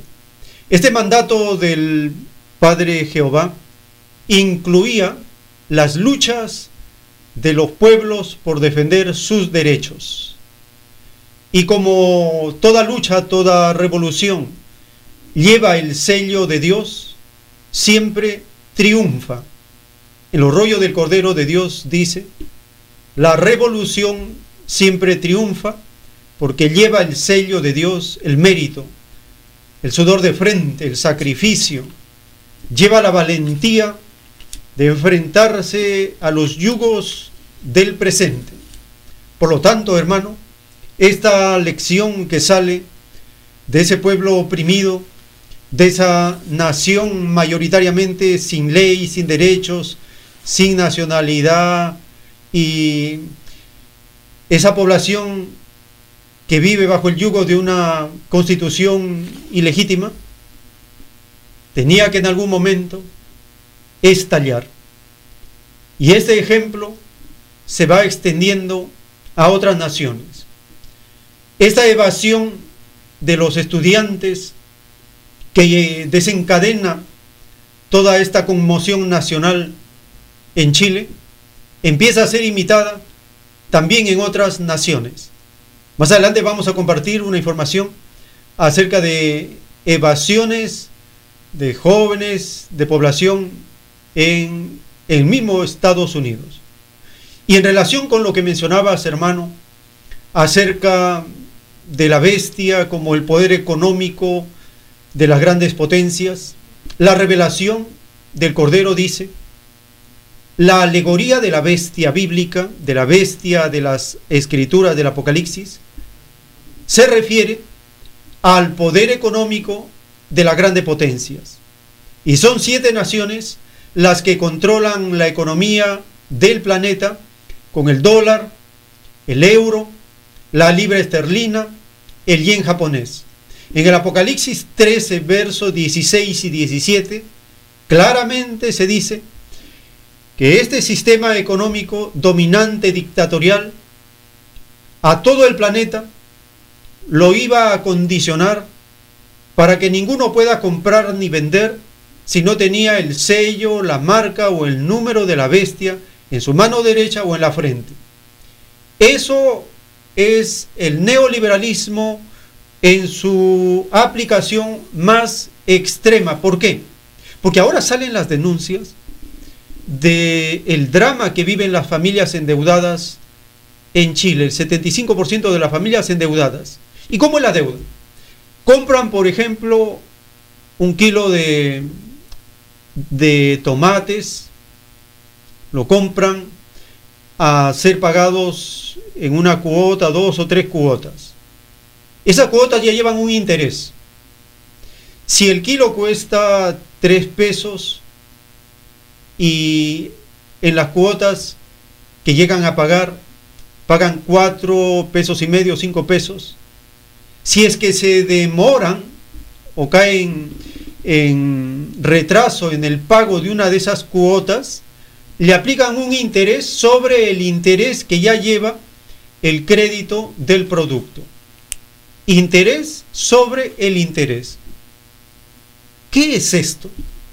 La doctrina le llama la esclavitud moderna que significa comerciar con las necesidades como comer, educarse, curarse, recrearse, etc. Ponerle interés a eso se llama la esclavitud moderna. La esclavitud moderna también se llama pobreza. Dice el Cordero de Dios en las profecías a los espíritus de Norteamérica, dice esta profecía, el poder económico de Norteamérica será reducido en un 70%. Es por esto que fue escrito en el Divino Evangelio de Dios 70 veces mil. Esta divina parábola de Dios significaba un extraño bienestar logrado en desequilibrio numérico, porque el 7 no posee su término medio en igualdad. Las mitades de 7 no son iguales. Una tiene más y la otra menos. El mil representaba el advenimiento de una doctrina justa, porque es número de potencia. Y más adelante en la profecía a los espíritus de Norteamérica dice, la caída de Norteamérica como potencia mundial lo será por pobreza, y tan inmensa será esta pobreza que sus habitantes mendigarán hasta el alimento. Y se cumple en ellos lo que en el divino evangelio de Dios fue escrito. Por vuestras obras seréis juzgados. La obra norteamericana dejó un saldo de millones de pobres de todas las categorías, que en parte fueron obligados a hacerlos, porque la bestia norteamericana se tomó el extraño libertinaje de hacer uso de la fuerza para imponer sus leyes, escrito por el enviado Alfa y Omega. La caída de Norteamérica lo será por pobreza. Su economía será reducida en un 70%. Hermano Enrique, lo que ha ocurrido recientemente es como algo salido de una película de terror. Tanto le gusta a Estados Unidos inundar al planeta con películas de terror, series de terror, novelas de terror, todo en ellos es tinieblas. Y le hacen propaganda y lo expanden.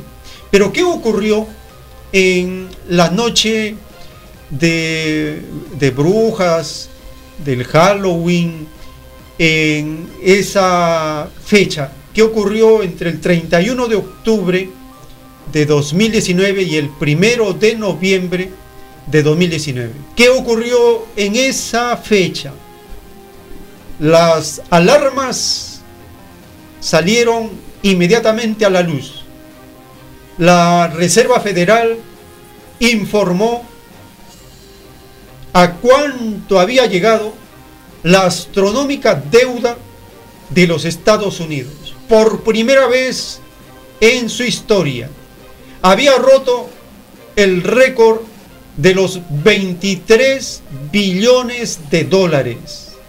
El 31 de octubre y el 1 de noviembre, en esa fecha se rompió el récord de los 22 billones y sobrepasó rápidamente los 23 billones de dólares. El día 3 de noviembre, estamos ya a 3 de noviembre de 2019, la deuda pública, la deuda nacional de Estados Unidos ya supera los 23 billones de dólares y está en 10 mil millones de dólares, solo en tres días ha aumentado 10 mil millones de dólares la deuda pública de Estados Unidos. Esto significa que avanza su deuda a 3.500 millones de dólares por día. Cada día la deuda norteamericana aumenta 3.500 millones de dólares. Superó la velocidad de la luz, hermano. Sí, hermano. es una... Y ustedes en el canal de YouTube, donde nos acompañan, pueden observar cómo en vivo la página oficial de la deuda de Estados Unidos va registrando el incremento de los intereses de la deuda segundo tras segundo. Y esta deuda ha superado largamente la promesa, el alarde que hizo el dictador Donald Trump acerca de la disminución que él iba a hacer en su gestión de la deuda cuando en el año 2017 se ubicaba menos de los 20 billones de dólares. Y él hizo alarde, lo conocemos, él enfrentó a Hillary Clinton en los debates y en las entrevistas le decía, les echaba la culpa, con el dedo acusador les decía, ustedes los demócratas han llevado a la deuda de Estados Unidos a niveles astronómicos. Y él les decía, yo lo voy a reducir. No han pasado más de dos años y en la gestión del republicano Donald Trump acaba de superar los 23 billones de dólares. ¿Cómo se escribe esta astronómica cifra? Se tiene que escribir el 23 seguido de 12 ceros. El 23 más 12 ceros es esa cantidad impagable, astronómica, colosal. Se le puede poner todos los adjetivos a ese empobrecimiento constante que tiene la nación. Hemos escuchado en Kaiser Report a Max hablar acerca de esta tragedia nacional en Estados Unidos. Y él dice, esta burbuja de la deuda ya explotó. Lo que están haciendo es ponerle parches a todos los agujeros que están en estos momentos aumentando hasta que la explosión va a ser indetenible. Están ellos poniendo parches en toda fisura que sale de esta burbuja de la deuda que ya explotó. Por lo tanto, Estados Unidos de Norteamérica vivirá, como dice la profecía bíblica y las escrituras reveladas del Cordero de Dios, vivirá en carne propia la pobreza que hizo experimentar a las demás naciones. Porque las condiciones desfavorables para Estados Unidos están a la vista. Estados Unidos siempre despreció a todos, siempre menospreció el trabajo paciente de China socialista, de Rusia nacionalista, de la India titubeante, de Irán rebelde, siempre menospreció la reacción que iban a tener estas naciones. Resulta, ahora hay una incertidumbre inmensa que desespera, que enloquece a los dirigentes de Estados Unidos. No saben qué cantidad de oro tiene China. Saben, intuyen que tiene una gran cantidad de oro. De tal manera que si China decide abandonar al dólar, provocará la hecatombe, la destrucción de Estados Unidos. Por lo tanto, la profecía bíblica está más cerca de lo pensado porque hace 50 años que se escribió esta profecía, no teníamos la idea cómo la correlación de fuerzas, el poder hegemónico de Estados Unidos se iba a debilitar rápidamente. Ahora sí lo podemos ver. Esta deuda de 23 billones de dólares silenciada.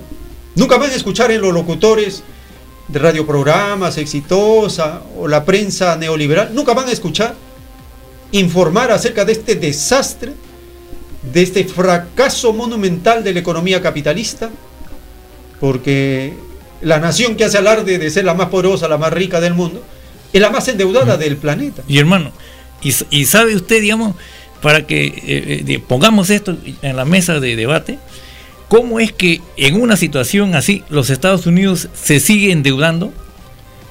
Porque uno, ellos se consideran que son eh, los amos en el mundo en lo que respecta a las monedas, a, las divisas internacionales, al control del sistema capitalista.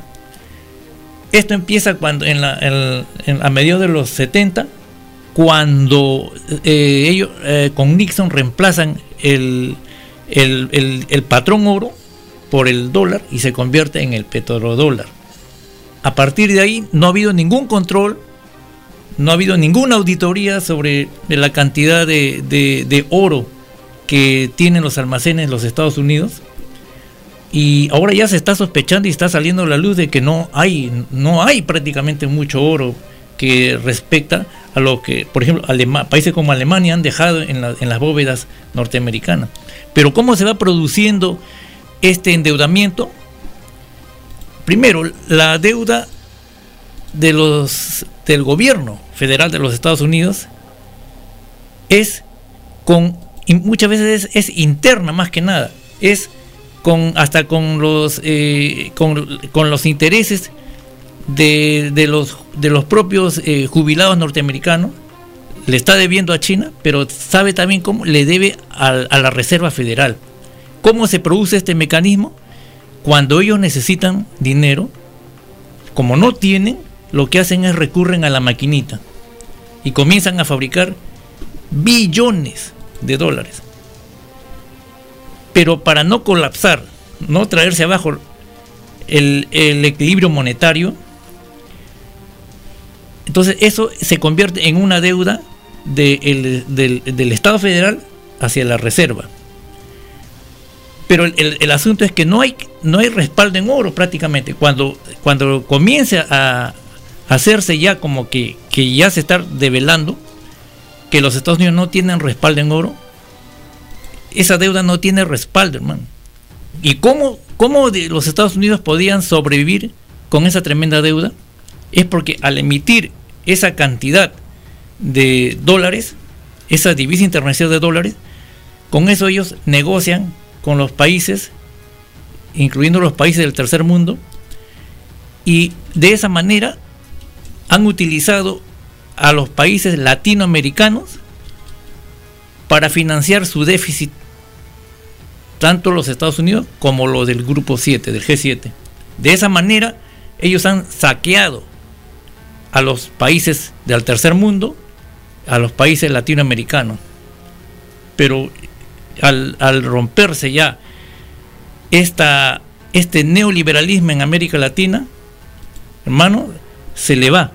Se le va su, su digamos, su- a quienes eh, van a saquear, que es a nuestros países, eh, ya no van a tener como, como ellos este, poder respaldarse económicamente y ahí donde va, va a reventar esa, esa, deuda, porque ya no va a haber los fondos, na- nadie va a querer esa, ese, ese, esa moneda.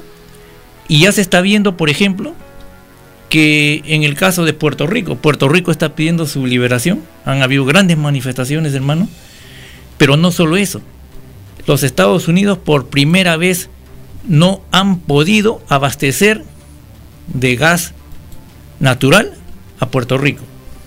Han tenido que recurrir al abastecimiento de Rusia. Significa que los Estados Unidos inclusive ya no tienen capacidad de vender eh, gas, por lo tanto está perdiendo en el, mer- el mercado energético. Y esto realmente es, es cuestión de poco tiempo, hermano, porque se, se pensaba inclusive de décadas, pero parece que eh, la situación de, de esta implosión norteamericana y de todo el sistema capitalista se acorta cada vez más. Así es, hermano, y el descontento de la población se va sintiendo. Compartimos la siguiente información acerca de la evasión en el metro de Nueva York, en los Estados Unidos, una imitación de lo ocurrido en Chile hace dos semanas en protesta por el uso de la fuerza irracional que comete la policía contra la población en Estados Unidos.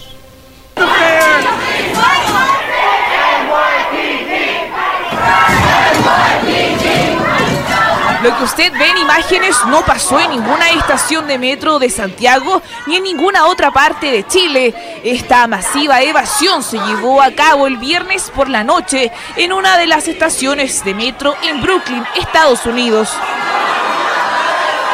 Decenas de jóvenes decidieron saltar los torniquetes, esto en modo de protesta contra la policía de Nueva York, organismo al que acusan de uso excesivo de la fuerza a la hora de realizar arrestos en el metro.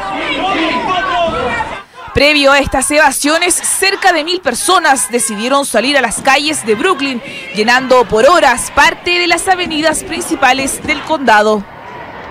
He protestado contra la policía agresiva durante décadas. Lo que vi anoche fue más allá de una protesta aceptable. Escupir a la policía, desfigurar vehículos con graffiti y cantar que se joda la policía no hace que esta ciudad que amamos sea más segura o más justa.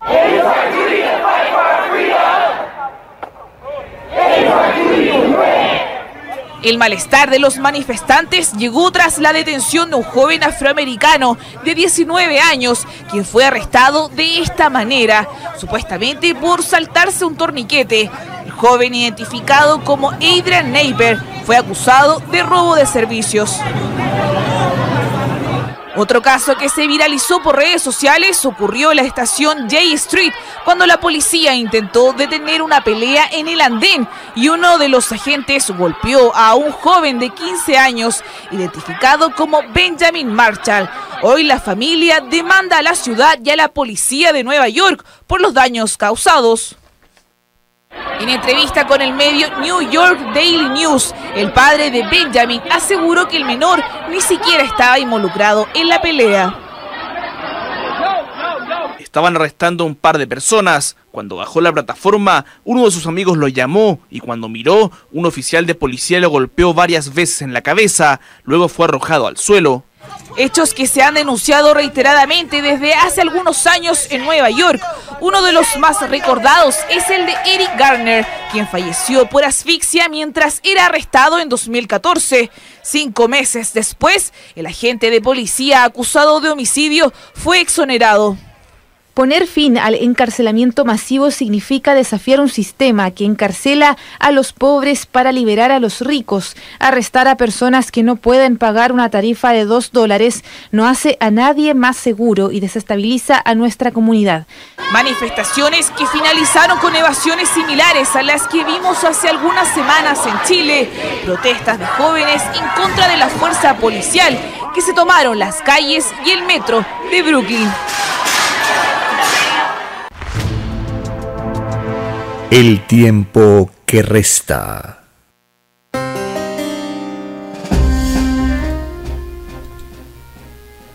En el libro Lo que vendrá está escrito el título 1824. Todos los que insinuaron aislar a nación alguna no entrarán al reino de los cielos. Acusados serán por todos los poros de carne de cada ciudadano aislado y de todas sus virtudes. Así como aislaron a otros, así el mundo los aislará. Porque todo el que participó en aislamiento alguno está en la ley de la maldición, escrito por el enviado Alfa y Omega. Estados Unidos se ha tomado el extraño libertinaje de aislar naciones, de presionar a las naciones, de ponerle sanciones de todo tipo, de atropellar la soberanía de las naciones. Si no tenía, si no tiene gobernantes, mandatarios, vasallos, entonces Estados Unidos derroca esos gobiernos.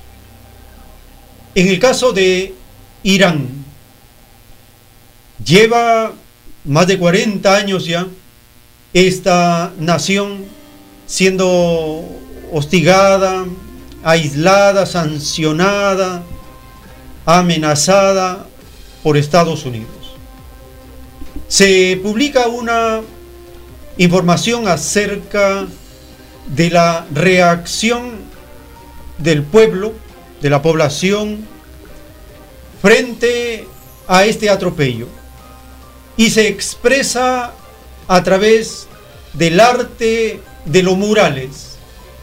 En Irán se reemplazan los murales anteriores con imágenes del momento presente. En este lugar, en este espacio, se observa ahora a través de la representación gráfica de los símbolos de Estados Unidos, como la llamada Estatua de la Libertad o su bandera, cómo Irán tiene hacia ellos un sentimiento de rechazo, de oposición, por ser afectados durante décadas. Para aquellos que nos acompañan por el canal de YouTube, podrán observar en el video acerca del comportamiento, esta determinación que tiene la población frente a los símbolos que alardea Estados Unidos como la libertad y su estatua, pero en verdad es libertinaje. Su bandera, pero su bandera es el símbolo del atropello en las naciones. Observemos cómo ellos al entrar a este espacio pisan la bandera norteamericana y tienen en la estatua de la libertad en una forma conceptual de representar que no es la integridad del valor que ellos expresan como libertad, sino que está cortada, está deteriorada. Compartimos la siguiente información acerca de esta expresión del arte popular contestatario frente a los símbolos del imperio. Una estatua de la libertad manca, una bandera estadounidense con calaveras y un Mickey Mouse con pistolas son algunas de las imágenes de los nuevos murales que decoran la antigua embajada de Estados Unidos en Teherán. Las pintadas fueron presentadas dos días antes del 40 aniversario del asalto a la embajada estadounidense el 4 de noviembre de 1979 que derivó en la conocida como crisis de los rehenes y en la ruptura de las relaciones diplomáticas entre Irán y Estados Unidos. Los nuevos grafitis sustituyen a los que cubrieron durante años el muro de la antigua delegación diplomática, ahora convertida en el Museo del 13 de Abán o nido de espionaje y se inauguran en un momento delicado en las relaciones entre ambos países. La Estatua de la Libertad con una antorcha rota en el suelo como señal de la decadencia del país, un escudo con la estrella de David encima como símbolo de la influencia de Israel sobre Estados Unidos o armas para recordar que Washington es uno de los principales exportadores decoran los muros de la antigua legación. En cualquier caso, nuevas pintadas para una vieja enemistad que continúa sin la esperanza de una solución a la vista. El tiempo que resta.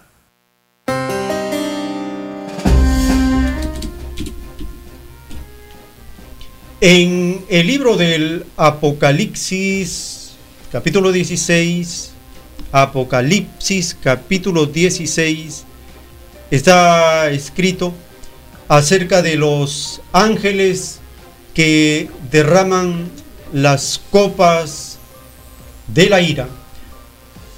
Capítulo 16, verso 8. El cuarto ángel derramó su copa sobre el sol, al cual fue dado quemar a los hombres con fuego. Y los hombres se quemaron con el gran calor y blasfemaron el nombre de Dios que tiene poder sobre estas plagas y no se arrepintieron para darle gloria. Este 2019 es un año de récords históricos de calor. Olas de calor, incendios, los más grandes que se han registrado, nunca ocurridos en los continentes, el África, la América, Europa, todo el planeta, este año ha sentido el rigor del sol y las poblaciones no se arrepienten, no luchan por defender la vida contra los destructores de la naturaleza. Siguen en el círculo vicioso seguimos en el círculo vicioso de la destrucción del planeta. Estados Unidos, desde principios de octubre de 2019, la zona de California es azotada por incendios y no terminan porque la extrema sequía de esa zona con el incremento del calor provocan estos estragos. Así como en el interior las personas están airadas, están calientes, están hastiadas, así también en el exterior la naturaleza está caliente está airada, está molesta. Lo de adentro es igual a lo de afuera, lo de afuera es igual a lo de adentro, lo de arriba es igual a lo de abajo, lo de abajo es igual a lo de arriba. Son leyes donde como un péndulo van de un extremo a otro. Compartimos la información acerca de los dramáticos incendios que azotan California. El fuego se extiende con fuerza en California, dejando miles de hogares afectados, a pesar de que un gran equipo ha sido desplegado para combatir las llamas. Con sus propias manos, los integrantes de esta comunidad intentan paliar la situación. Solo mantenemos la calma con nuestras mangueras del jardín, es todo lo que tenemos. Hay una toma de agua en nuestra propiedad y mangueras, así que eso es útil para ellos. Al norte de Los Ángeles, un nuevo incendio obligó a la evacuación de unas 7.000 viviendas, lo que equivale a unas 26.000 personas.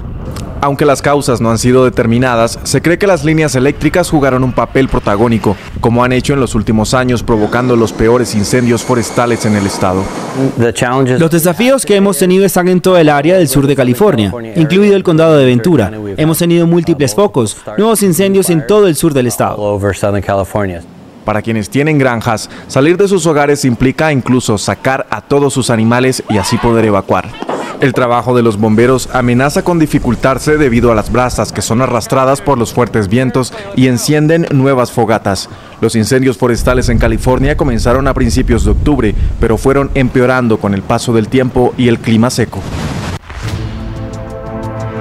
El tiempo que resta. En el libro del Apocalipsis, capítulo 16, verso 8 y 9, cuando habla acerca de este drama planetario, allí en la profecía se incluye una alternativa, arrepentirnos de aquello que provoca la destrucción.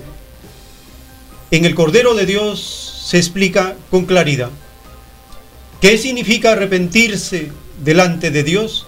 Significa cambiar de sistema de vida. Si no cambiamos de sistema de vida, no estamos arrepentidos. Si no cambiamos de costumbres con un nuevo sistema de vida, no estamos arrepentidos. Así de contundente es la revelación. No se puede engañar, no se puede falsear la actitud, las costumbres, el pensar de cada uno delante de Dios. Se tiene que cambiar de sistema de vida. La joven activista Greta Thunberg vegetariana por convicción, vegetariana como una forma de lucha frente a la crisis climática, se encuentra en Estados Unidos y ha visitado desde el oeste al este todo Estados Unidos por ferrocarril para llevar el mensaje a las poblaciones acerca de la conciencia necesaria para cambiar nuestra actitud, cambiar nuestras costumbres, cambiar de sistema de vida. Y se refiere en esta ocasión, en su visita a California, acerca de los graves incendios que padece la región y otras naciones. Greta Thunberg visitó el viernes la ciudad de Los Ángeles. Thunberg habló ante miles de personas y dijo que los incendios que azotan el estado de California son un ejemplo del cambio climático. Hoy en California podemos ver incendios salvajes a la vuelta de la esquina. Los incendios que se han intensificado por la crisis del clima. Pero esto no es solo aquí.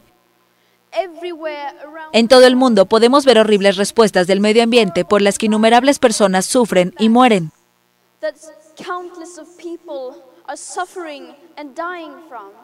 Una decena de incendios están activos en California en medio de una alerta roja de fuertes vientos y bajísima humedad. Thunberg insistió en que el cambio en los océanos y la desaparición de las playas será un gran problema que debe cambiarse mientras todavía se pueda.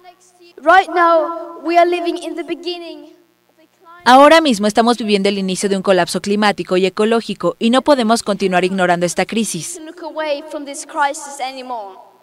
La activista sueca que saltó a la fama el año pasado por sus viernes de huelga escolar por el clima es una de los 25.000 delegados previstos para participar en la cumbre climática de la ONU, que fue movida a Madrid por la crisis social en Santiago. Ahora la joven que se niega a tomar un avión por las emisiones de carbono que genera este transporte busca una manera de regresar a Europa.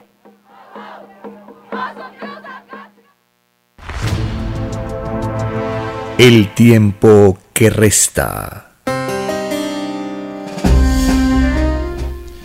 Solo una unidad común con nueva moral dará paz a este mundo. Solo el cambio de costumbres como señal de arrepentimiento, cambiando el sistema de vida, será del agrado del eterno Padre Creador. Y esto está ocurriendo. El despertar de esta humanidad es una gran señal de cómo el planeta entra a una nueva etapa es el advenimiento de una nueva psicología planetaria que no acepta la división, no acepta el mundo dividido, no acepta el uso de la fuerza, no acepta la desigualdad, no acepta la injusticia, el atropello, no acepta al neoliberalismo y no acepta al capitalismo. Se abren entonces grandes canales, grandes caminos para la transformación planetaria. En este segmento vamos a abrir nuevamente las líneas telefónicas para compartir, escuchar sus opiniones, sus reflexiones, sus aportes, sus preguntas, para de esta manera enriquecer el proceso de cambio que también afecta al Perú. Teléfonos en la ciudad de Lima, 472-3110, 472-3184. Y desde las regiones, marcando el 01, 472-3383. Sería importante, hermano, que los hermanos que llamen nos puedan reportar eh, si es que fuera de Arequipa o Tía María, qué cosa es lo que está sucediendo actualmente con los, con los hermanos, con la protesta, ¿no es cierto? Así es, hermano. Tenemos una primera comunicación. ¿Su nombre de dónde nos está llamando? De San Martín de Porres, hermano. Le escuchamos, hermano. Sí, mire, este, lo que pasa aquí en el Perú es que hemos sido víctimas de 30 años de ultra neoliberalismo encabezado por la constitución de Fujimori y por los medios de comunicación, los cuales se encargan de engañarnos y adormecernos. Eh, pero lo que sucede en Chile demuestra claramente lo perverso del sistema. El señor Piñeira ayer desactivó una, un perdón, ¿no? Un de los tributos a, la gente más, más eh, adinerada por 800 millones de dólares. Y este sistema perverso a la gente que tiene más dinero, ¿no? Les perdona sus deudas, les perdona sus tributos, y a la gente que tiene más, menos dinero, a la gente más pobre, les cobra hasta los pasajes eh, en forma abusiva. Algo igual sucede aquí en el Perú, donde lamentablemente acá cualquier cosa que hace el gobierno contra el pueblo peruano es maquillado y defendido por la prensa, la cual solamente representa los intereses de conflicto y hoy en día representan los intereses de la minera, ¿no? Porque ellos hablan a favor de la mina, pero no dicen todo el daño que causarán en el Valle del Tambo, que está a 500 o 300 metros debajo de, la mina. Es decir, no dicen que va a perder la, agricultura, la ganadería, la pesca y todo el medio, ambiente va a ser destruido. Todo a cambio de recibir unos cuantos papeles verdes que ya sabemos que en todo el mundo ya están a punto de rechazarlo y que no tienen mayor valor. Pues eh, el que lo emite no tiene, no tiene la suficiente cantidad de oro y solamente lo impone a la fuerza. Recordemos que Libia y, e Irak, antes de ser invadidos, rechazaron el dólar. Muy agradecido. Gracias, hermano, por hacernos recordar ese levantamiento de, de Piñera, de esas medidas que favorecen a los más ricos en Chile. Tenemos una nueva participación. ¿Su nombre de dónde nos llama? Sí, buenas tardes, hermanos. Este, Alicia de Villamaría. Le escuchamos, hermana. Sobre el video que presentó hace en la mañana, este, decía que los mapuches tienen territorio y que los mestizos no tienen territorio. No, no sé eh, por qué dirá así, pero pero si si todas las mm, o sea todo el, todo el agua todo está este, en Chile este está privatizado como que ya no tienen territorio y, que los mapuches pues tampoco sería no porque si está este privatizado y concesionado y pero no se debe decir que mapuches tienen y los mestizos no tienen como que para tenerle cólera a los mapuches si los mapuches son son pueblo mm, este nativo de allá o sea o pueblos este, originarios no entonces y no se debe confundir en esa parte no tener odio o como que tener cólera a los pueblos originarios porque aquí el estilo de vida capitalista es que nos ha hecho adormecer nuestros derechos como ciudadanos, ¿no? En las ciudades y en el campo. Y este, este estilo de vida capitalista, este, que encarece y nos hace como sobrevivir eh, con lo que hay, sea, con gajas, y, la, y, a la vez eh, trabajan fuertemente en eso sentido, en ese sentido, de adormecernos las las religiones que tienen iglesias por todas partes como plagas porque eh, nos hablan en corazón no no nos dice que política no hay que meterse pues son cosas de, del mundo cuando ellos hacen política y todo es política y porque del gobierno cuando elegimos el, elegimos a un presidente es política y a la hora de practicar esa política sin ideología elegimos a cualquiera, ni siquiera reflexionamos ni cuestionamos qué ideología política tiene, cómo va a ser, cómo es todo. Entonces, este, creo que en esa parte hay que aclararnos bien para que el despertar de los pueblos, nuestro pueblo y el resto de todos, todos, ¿no? Como pueblo, podamos este, seguir adelante en esto y cambiar la situación tan miserable en el que nos quiere asumir el capitalismo y que venga el socialismo y bienvenido sea el socialismo. Buenos días, hermano, gracias. Gracias, hermana, por tu participación. Sí, hermano, este queremos mandar un saludo al hermano pueblo de Arequipa y sobre todo a los hermanos del Valle del Tambo que en estos momentos se encuentran en pie de lucha eh, por el, conflicto que ha resucitado, porque la Dirección General de Minería, a través del presidente, ha aprobado la licencia de construcción de ese proyecto que es lesivo para la agricultura de la zona, hermano. Hermano Enrique, vamos a hacer las reflexiones finales en los minutos que nos quedan. La hermana Alicia, me parece, comenta acerca de la explicación que da el historiador social de la realidad que vive su nación. Nos habla acerca de los mestizos, que es la mayor parte de la población. Históricamente los mestizos, él explica en Chile, no tienen, no tienen tierra, no tienen historia, no tienen ley, no tienen derecho. Están como al centro porque los mapuches tienen en su propiedad comunal, siguen defendiendo lo que durante miles de años es de ellos, su propiedad comunal.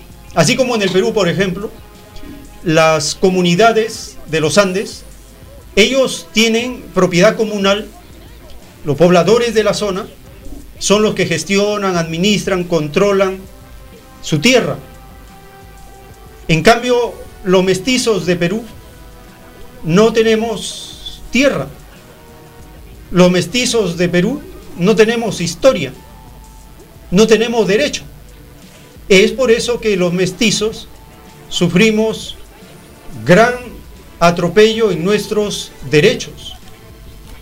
Se está refiriendo a eso no como una comparación, no para enemistar contra el pueblo mapuche, porque el historiador reconoce cómo el sistema opresivo del capitalismo quiere arrebatarle sus tierras a las comunidades mapuche para entregársela al sector privado.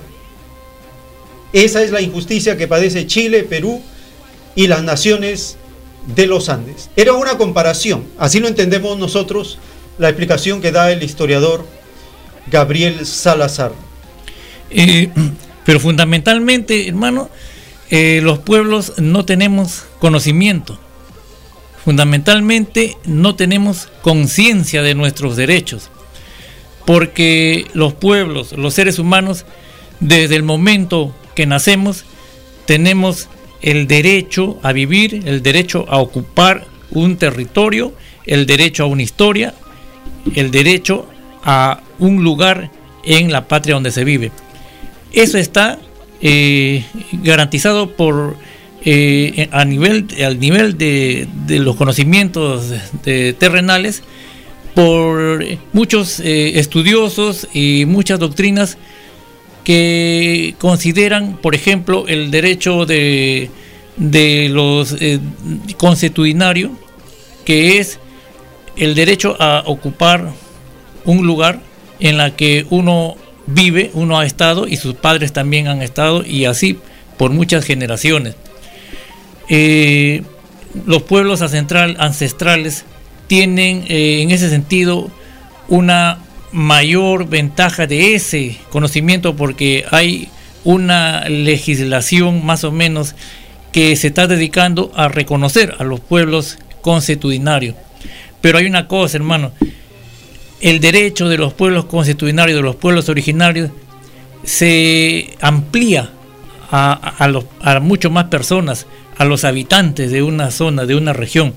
Los habitantes eh, de una ciudad, de un país, tienen derecho a el territorio que se está ocupando, al territorio en el que viven, en el territorio que subsisten. En el caso de, eh, por ejemplo, de nuestra zona de Lima, eh, el derecho constitucionario ampara a las, a, las zonas, por ejemplo, de, eh, de las comunidades que han habido antes y que si, si, nosotros rescatamos las tradiciones y el derecho constitucionario de esas regiones que están incluyendo este, la, la región de, Lima, la ciudad de Lima. ¿Qué pasaría, hermano? ¿Sabe qué pasa? Si, no, si el pueblo se pone de pie y, reclama su derecho constitucionario, ya sean, eh, digamos, este, eh, totalmente de, la raza, pues, este, inca o, mestizos, hermano, eh, la ley ampara de que no se debe pagar impuestos. ¿Por qué? Porque sobre esos territorios, en los que está, por ejemplo, la ciudad de Lima, han sido territorios ancestrales y quienes han venido a ejercer autoridad son usurpadores. Y por, por derecho, ley divina, por derecho de leyes constitucionarias, por derechos universales, eh, los pueblos tienen el derecho de autogobernarse en esos territorios. Si nosotros eh, nos documentamos y tomamos conciencia de esos derechos, hermanos, eh, como que ya hay hermanos que lo están haciendo aquí en Lima, ya lo están haciendo aquí en Lima, recuperamos la autoridad de esos eh, territorios, de los derechos de, vivir en esos territorios sin pagar impuestos. Por lo tanto, hermanos y hermanas, las municipalidades que cobran impuestos dentro de esos territorios a nivel de Lima Metropolitana, y es a nivel nacional, pero estamos hablando de Lima Metropolitana, quedarían sin efecto en el acto. ¿Qué significa eso, hermano? Que no sabemos nuestros derechos, no estamos conscientes de nuestros derechos. Hermano, creo que es un deber, es una obligación nuestra, o es una obligación también eh, ante el Divino Padre, dar a conocer los derechos que tenemos los pueblos al derecho constitucionario y desconocer la autoridad que es que ha venido a ser una autoridad invasora y que se ha constituido en distritos, en provincias, en municipalidades, que ellos no pueden cobrar impuestos. Si nosotros asumimos esa autoridad sobre esos territorios que están en Lima, entonces y eso está en marcha y hay hermanos que ya están en eso a nivel, inclusive se toma que solamente es un tema a nivel de eh, provincias del interior del país. No, es un tema también de Lima, de los pueblos, de las comunidades campesinas. Si eso tomamos conciencia y constituimos como comunidades eh, la ciudad de Lima, con todos sus distritos, por derecho legal, hermano, quedan impedidos las municipalidades y el gobierno central de cobrarnos impuestos. Eso es lo que hay que tener conciencia, eso es lo que hay que reactivar. Ellos, los que están en el sistema capitalista, los que están enquistados en el poder, son usurpadores. Son usurpadores mientras nosotros los dejemos ser usurpadores como pueblo. Mientras el pueblo no tomemos conciencia de nuestros derechos, no tomemos conciencia de los derechos constitucionarios, los derechos del Padre eterno que nos da sobre la tierra en que vivimos. Ese desconocimiento, hermanos, es tanto en el Chile como en el Perú, que hace que algunos grupos económicos se adueñen y tengan ellos el atrevimiento, porque ese es un atrevimiento de cobrarnos impuestos, hermano. Tenemos que organizarnos en comunidades y ir al autogobierno.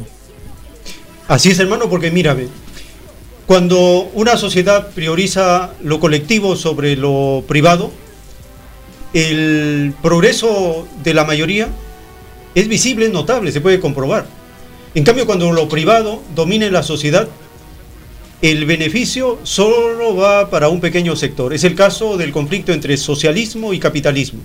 Mientras el capitalismo a nivel mundial, con Estados Unidos a la cabeza, de enero a septiembre de 2019 apenas ha crecido 2,2% su Producto Bruto Interno, China socialista de enero a septiembre ha crecido 6,2%. Vamos a compartir el último video, el último audio para aquellos que nos acompañan acerca del aumento de la manufactura en China socialista en el último mes de octubre, para comparar el beneficio del socialismo frente a la debacle y crisis y pobreza del capitalismo. El sector manufacturero de China registró en octubre su expansión más rápida en dos años, gracias en gran medida al incremento de los pedidos de exportaciones y el aumento de la producción de las fábricas. El índice de gerentes de compras del sector manufacturero de China se situó en 51,7 en octubre, por encima del 51,4 registrado en septiembre, lo que marca una subida por cuarto mes consecutivo superando las expectativas, según informó este viernes Caixin Market Manufacturing. Una cifra superior a 50 indica expansión, mientras que una cifra inferior refleja contracción. Los analistas creen que tanto la demanda interna como externa ha mejorado sustancialmente. Los nuevos pedidos de exportaciones para los fabricantes chinos regresaron al terreno de la expansión por primera vez en cinco meses, después de que Estados Unidos eximiera de aranceles de forma temporal a más de 400 tipos de productos chinos en septiembre. Estos resultados, mejores de lo previsto, contrastan con una encuesta oficial publicada el jueves por el Buró Nacional de Estadísticas, que mostraba que la actividad manufacturera de China cayó en octubre hasta un 49,3 desde un 49,8. Esta diferencia se debe a que la encuesta se enfocó más en la industria pesada. La encuesta y el informe de Caixin abarcan diferentes áreas geográficas del país. CGTN en español. El tiempo que resta. Solo una unidad común con nueva moral dará paz al mundo. Esto es lo que nos revela la ciencia celeste, la doctrina del Cordero de Dios. Cuando un pueblo con grandes luchas y sacrificios se unifica, el bienestar colectivo es el resultado. Hermano Enrique, en estos últimos minutos daremos la reflexión respectiva del sentir que tenemos como trabajadores, de la emoción que sentimos al ver cumplidas las profecías de la doctrina del Cordero de Dios, de las Escrituras, al ser actores de estos cambios en el planeta, al participar como generación que despierta. Hermano, es una etapa de la prueba de la vida muy emocionante. Sí, hermano, y es una etapa en que eh, los pueblos van despertando en algunos países primero y los otros países posteriormente. Van, es una cadena que está siendo está ocurriendo al menos en, en Sudamérica, como lo estamos viendo. Pero ya este, este despertar también ha ocurrido y está ocurriendo, parece que mucho más avanzado en, en Asia, en el Oriente. O sea, ya tenemos países eh, que eh, trabajan de manera independiente, con un socialismo a su manera, como el caso, por ejemplo, de China, eh, Corea del Norte. Vemos el caso de Irán, Rusia es un caso aparte, la India, hermanos, este, el, el, Oriente, del Oriente está saliendo una fuerza que, que, es contrapeso contra el, el poder hegemónico del capitalismo en, Occidente.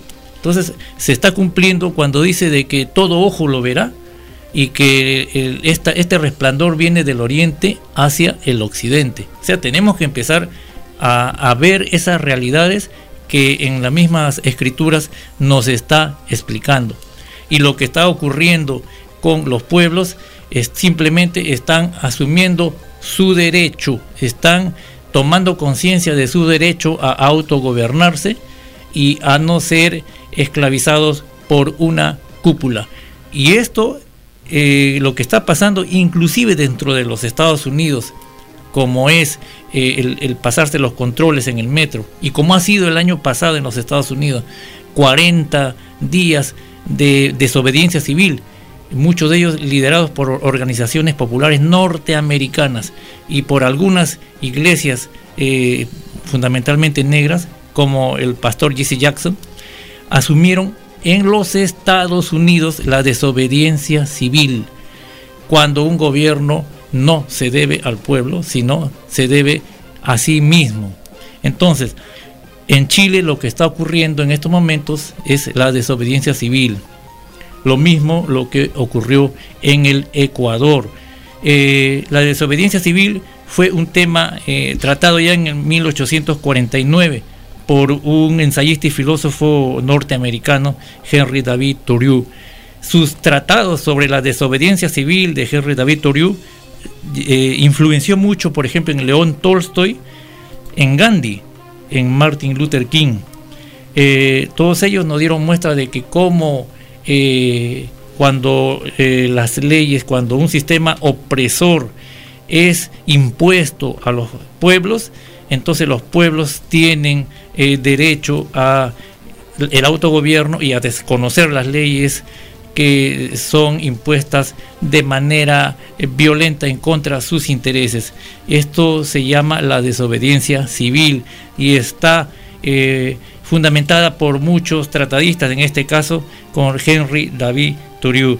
Y creemos también que toda la fuerza, todo el saludo a nuestros hermanos de Arequipa, a nuestros hermanos de Valle del Tambo, para que puedan ellos tener todo el apoyo a nivel nacional y no se pueda imponer ese proyecto que contamina a nuestras tierras, que contamina a el Valle del Tambo. Entonces, eh, estamos, digamos, hermanos, eh, con toda esta onda, con toda esta ola liberadora, que es una ola que tenemos que tenerlo bien en claro es una ola liberadora en contra del neoliberalismo. Estas protestas que están habiendo son en contra del neoliberalismo para desarmarlo y porque los pueblos ya están buscando un cambio, hermano. Así es, hermano, y de esta manera nosotros les hacemos recordar lo que hemos aprendido en esta jornada. La crisis de legitimidad del capitalismo en su fase neoliberal es ahora más visible, más palpable en el Perú, en Chile y otras naciones. La crisis de representación de aquellos que se creen la clase dirigente también es palpable en el Perú y otras naciones. Esas dos crisis cuando se juntan, se juntan, explosionan. Estamos a punto entonces de ese colapso del neoliberalismo en el Perú. Así es, las señales están visibles.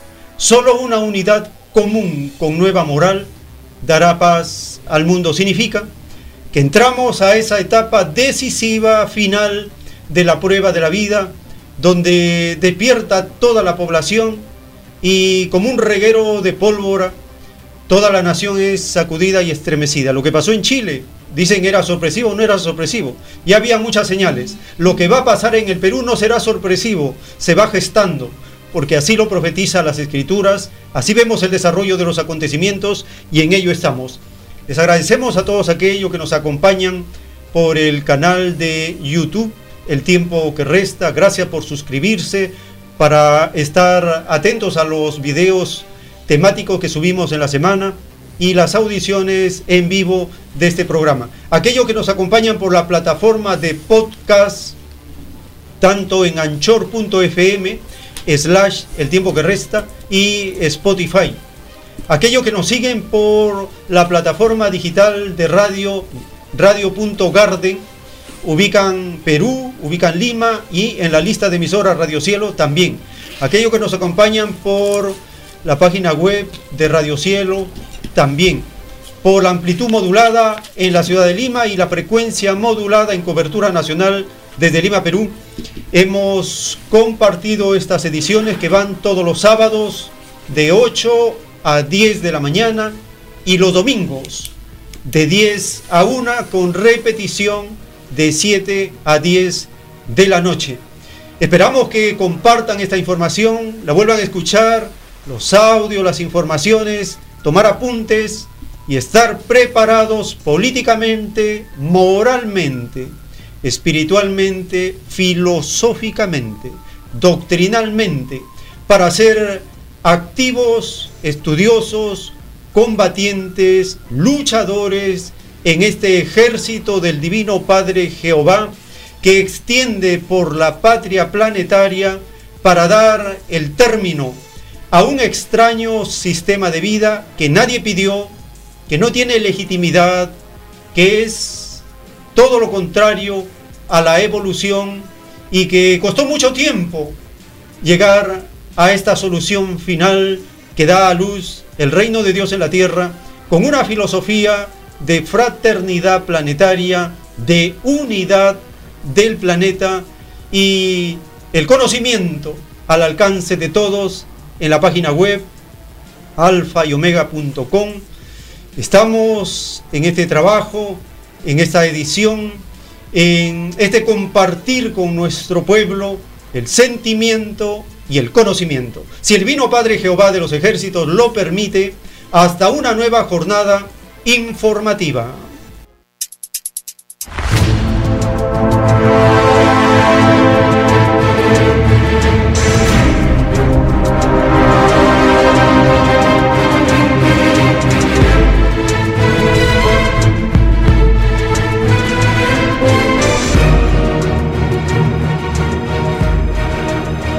Porque la vida en desarrollo no se detiene en ningún instante. Porque el poder filosófico de las masas encuentra el hilo de la ley común de la naturaleza. La igualdad triunfa en la prueba de la vida. Por el principio de un nuevo amanecer en la historia humana, hemos presentado El tiempo que resta. Para ver el reino de Dios, para vivir el nuevo estado de cosas del nuevo mundo.